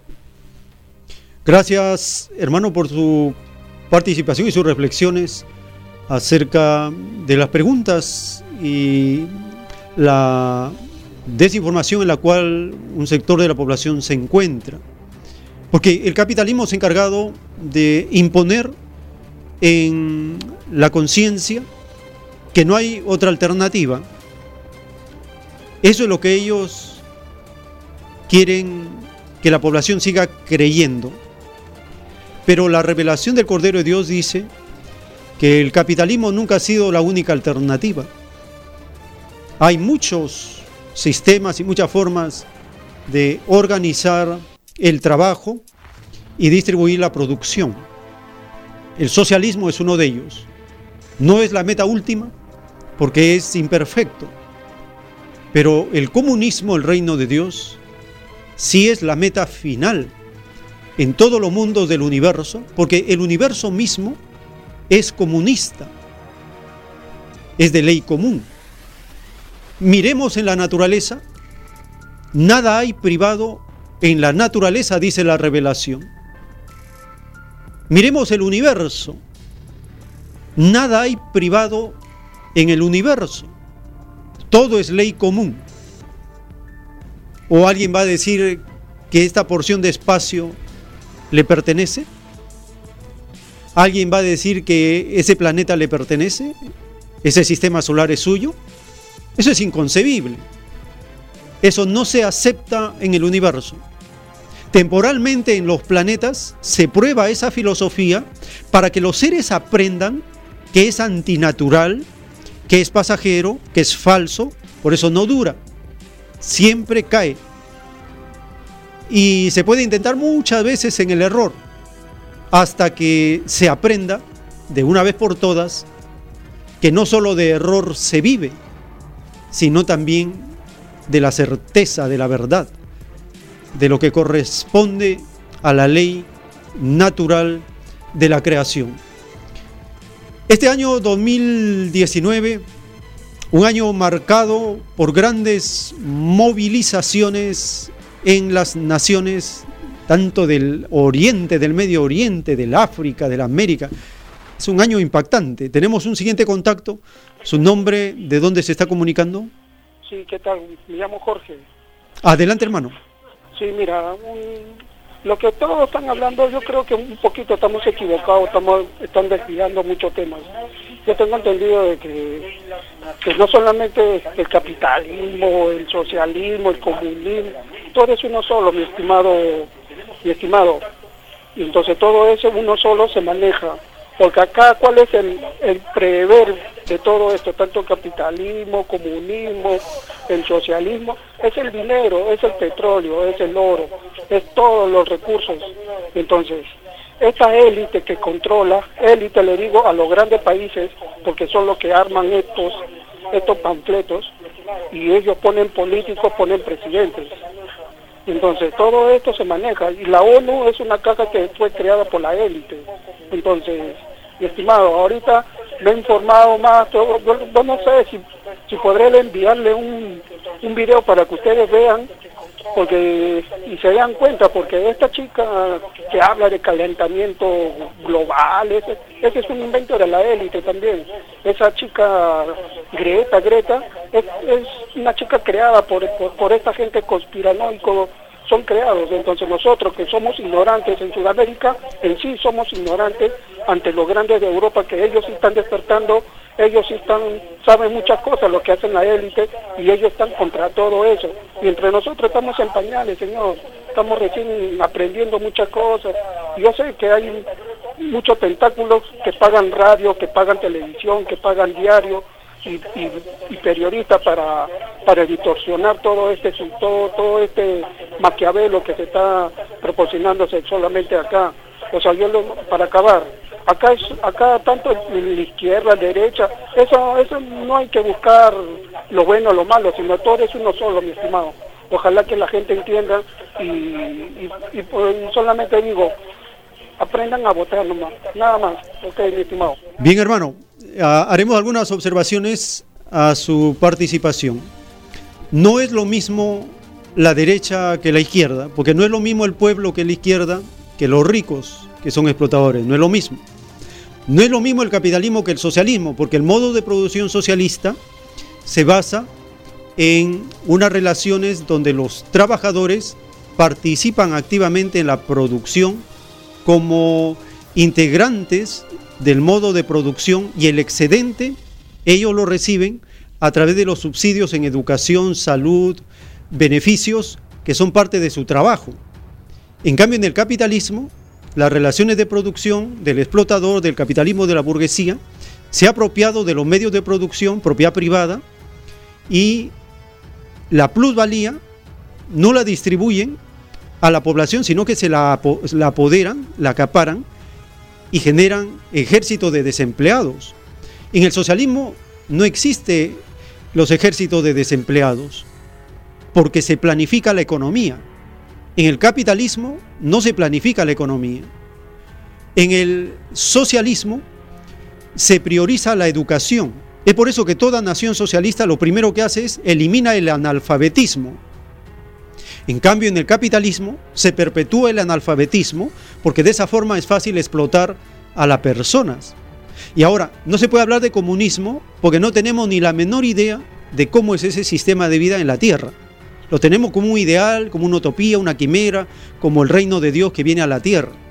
Lo que sí podemos hablar es de capitalismo y socialismo y no es lo mismo. Ahora, que todo es lo mismo, ¿sabe de dónde viene esa idea? Eso viene de la élite del mundo. La élite del mundo lanza ese veneno diciendo que todo es lo mismo. Es lo mismo la izquierda, la derecha, es lo mismo el socialismo, el capitalismo, es lo mismo. Eso dice la élite. ¿Para qué? Para confundir. Porque cuando se define la posición, la élite se cae. La élite solo puede existir cuando hay confusión, ignorancia, desinformación o la verdad falseada.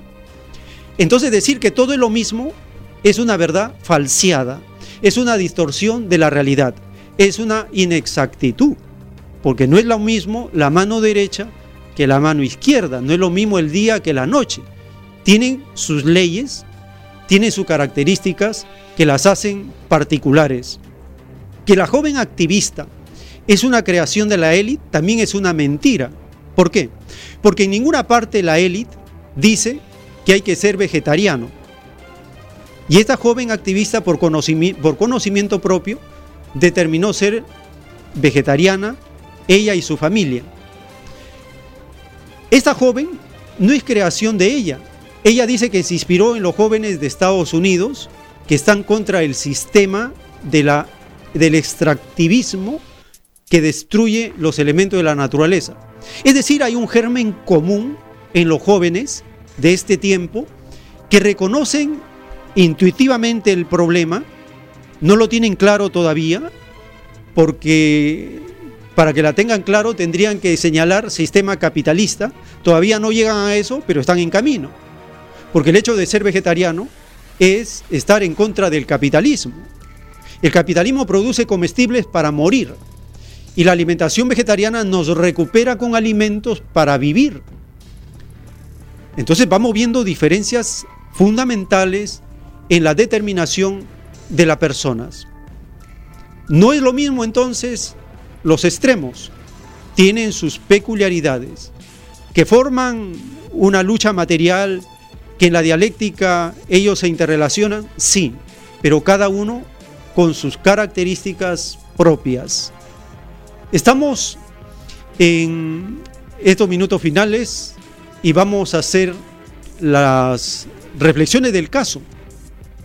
Hemos aprendido en esta jornada que la soberanía de la comunidad le permite ejercer su poder, que el poder le da deliberación y soberanía a la comunidad para que por medio de asambleas vayan ellos delegando mandato para la ejecución de lo que necesitan en el momento en la cual ellos se encuentran. Por ejemplo, las comunidades mayoritariamente en los Andes de la América y de África y del Asia están resistiendo el extractivismo del capitalismo.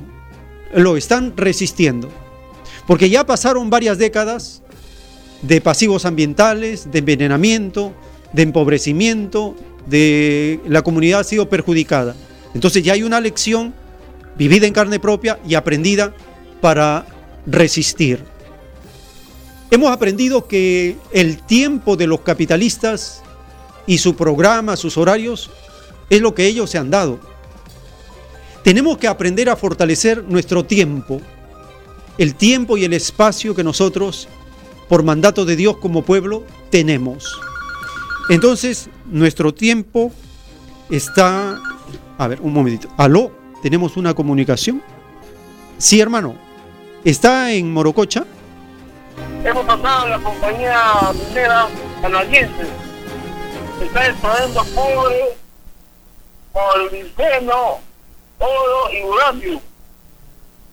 Antes, antes llamaba, antes llamaba San, San Juan. Y, y lo han cambiado a, la misma escuela, ahora está con otro vecino, se llama Colicancha. Está en el kilómetro 93. Hermano, el relave está a, a, a lo mucho dos metros de distancia del río Lima. Es una barbaridad lo que sucede acá en la ciudad de, Lima, en este pueblo, en la provincia de Mateo. La gente debe salir y, y, como microbio debemos invadir la misma compañía. Hermano. Bien, hermano, te agradecemos tu comunicación desde Morococha. Viajaron unos hermanos para en el sitio mismo verificar la realidad de la comunidad afectada por el extractivismo. Tenemos una comunicación, la última de este segmento, a ver si estamos en contacto con esta llamada. ¿Aló? ¿Aló? este, sí, aló, le estoy llamando de acá de Ayabaca. Adelante, hermano, le escuchamos. Se quería hacerle una, quería hacerle una, una consulta, este, señor este locutor. Sí. Mire, hermano, este, nosotros tenemos acá un problema, esto es una empresa minera que está violando los derechos, viene a usurpar la conciencia de la gente y prácticamente parece que a- compra a, la- a los directivos, a la gente, entonces este, nosotros estamos viendo, como yo siempre lo escucho a usted, hablar bonito, se, se expresa bonito con la verdad, diga, y nosotros queríamos hacerle la invitación usted mismo que viniera a esta zona acá de, de con el señor Mauricio, no sé, siempre lo escucho y, y nosotros el pasaje le podíamos reconocer. Hermano, ¿tienen alguna asamblea? ¿La comunidad se reúne? ¿Están haciendo alguna resistencia? ¿Puede informarnos algo de eso, por favor? Sí, sí, estamos haciendo una resistencia, pero prácticamente, hermano, no tenemos tanto tanto el apoyo, o sea, como ellos vienen y a veces el poder económico, pues, de, de la plata a veces se corrompe a las autoridades, entonces nosotros queremos eh, una verdad, una verdadera persona que nos pueda orientar cómo podemos hacer, cómo yo a ustedes los escucho, lo que pasa en la, en la Chinalco, el, el Cerro Verde, todas las mismas veces que ni pagan los derechos a la, al Estado, diga, todos nosotros queríamos que todas esas evidencias ustedes vinieran y, y para poder, este, digamos, explicarles a la población y fuera bueno eso para que la población entienda. Nosotros ahorita, por ejemplo, los que nos ponemos a defensa del medio ambiente, nos tildan como que somos, este, o sea, nos quieren dar hasta vuelta, por eso que nosotros queremos la, la presencia de ustedes, ah, o si se pudiera. Hermano, lo que se tiene que hacer en este momento es esta información que transmitimos y la que se encuentra en Internet, si es que pueden acceder a Internet, hacer copias de estos pequeños videos y compartirlo, hacer que vea la comunidad, la familia, las casas, estos videos constantemente, porque es ejemplo de lucha y resistencia de las comunidades de. Perú, de Chile, de, de Colombia, de otras naciones. Y es autoeducación. Lo que necesitamos ahorita es que la comunidad se autoeduque con los videos cortos que salen en YouTube, en Internet. De ahí se selecciona, se lo copia a la memoria USB y luego se busca la forma, de acuerdo si hay un televisor, hay una pequeña máquina para reproducir el video, y en familia observar y hablar y hablar. Es el autoaprendizaje lo que va a fortalecer la resistencia de la comunidad.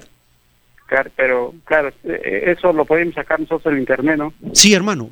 Eh, vamos a estar repitiendo esta, esta dirección, ciencia arroba alfa y omega punto com. Ya, eh, eh, eso, eso me lo puede escribir a mi, a mi, a mi número que le estoy llamando. Ah, pero su número no sale. Ya, por el interno puede llamarnos en unos minutos, por favor, otra vez, y ahí hacemos el contacto. Ya, claro, yo por interno le vuelvo a llamar. Muy Usted bien. dice a qué horas le puedo llamar ya para coordinar bonito. Sí, en unos minutos llámenos, por favor. Estamos por terminar la edición del día de hoy. Le recordamos, gracias por su contacto. Le recordamos que estos programas van los sábados de 8 a 10, los domingos de 10 a 1. Se repite este programa hoy domingo de 7 a 10 de la noche. Les agradecemos a todos por su amable atención. Si el Divino Padre Eterno lo permite, hasta una nueva edición informativa.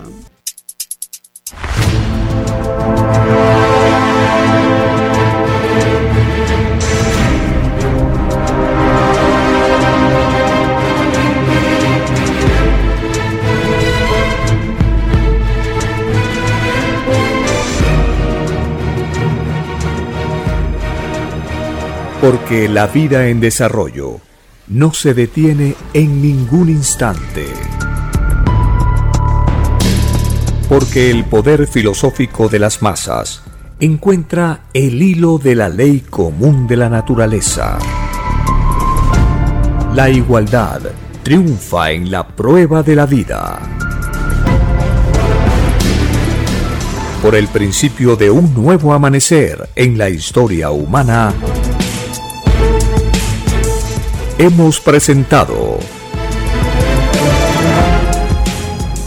El tiempo que resta.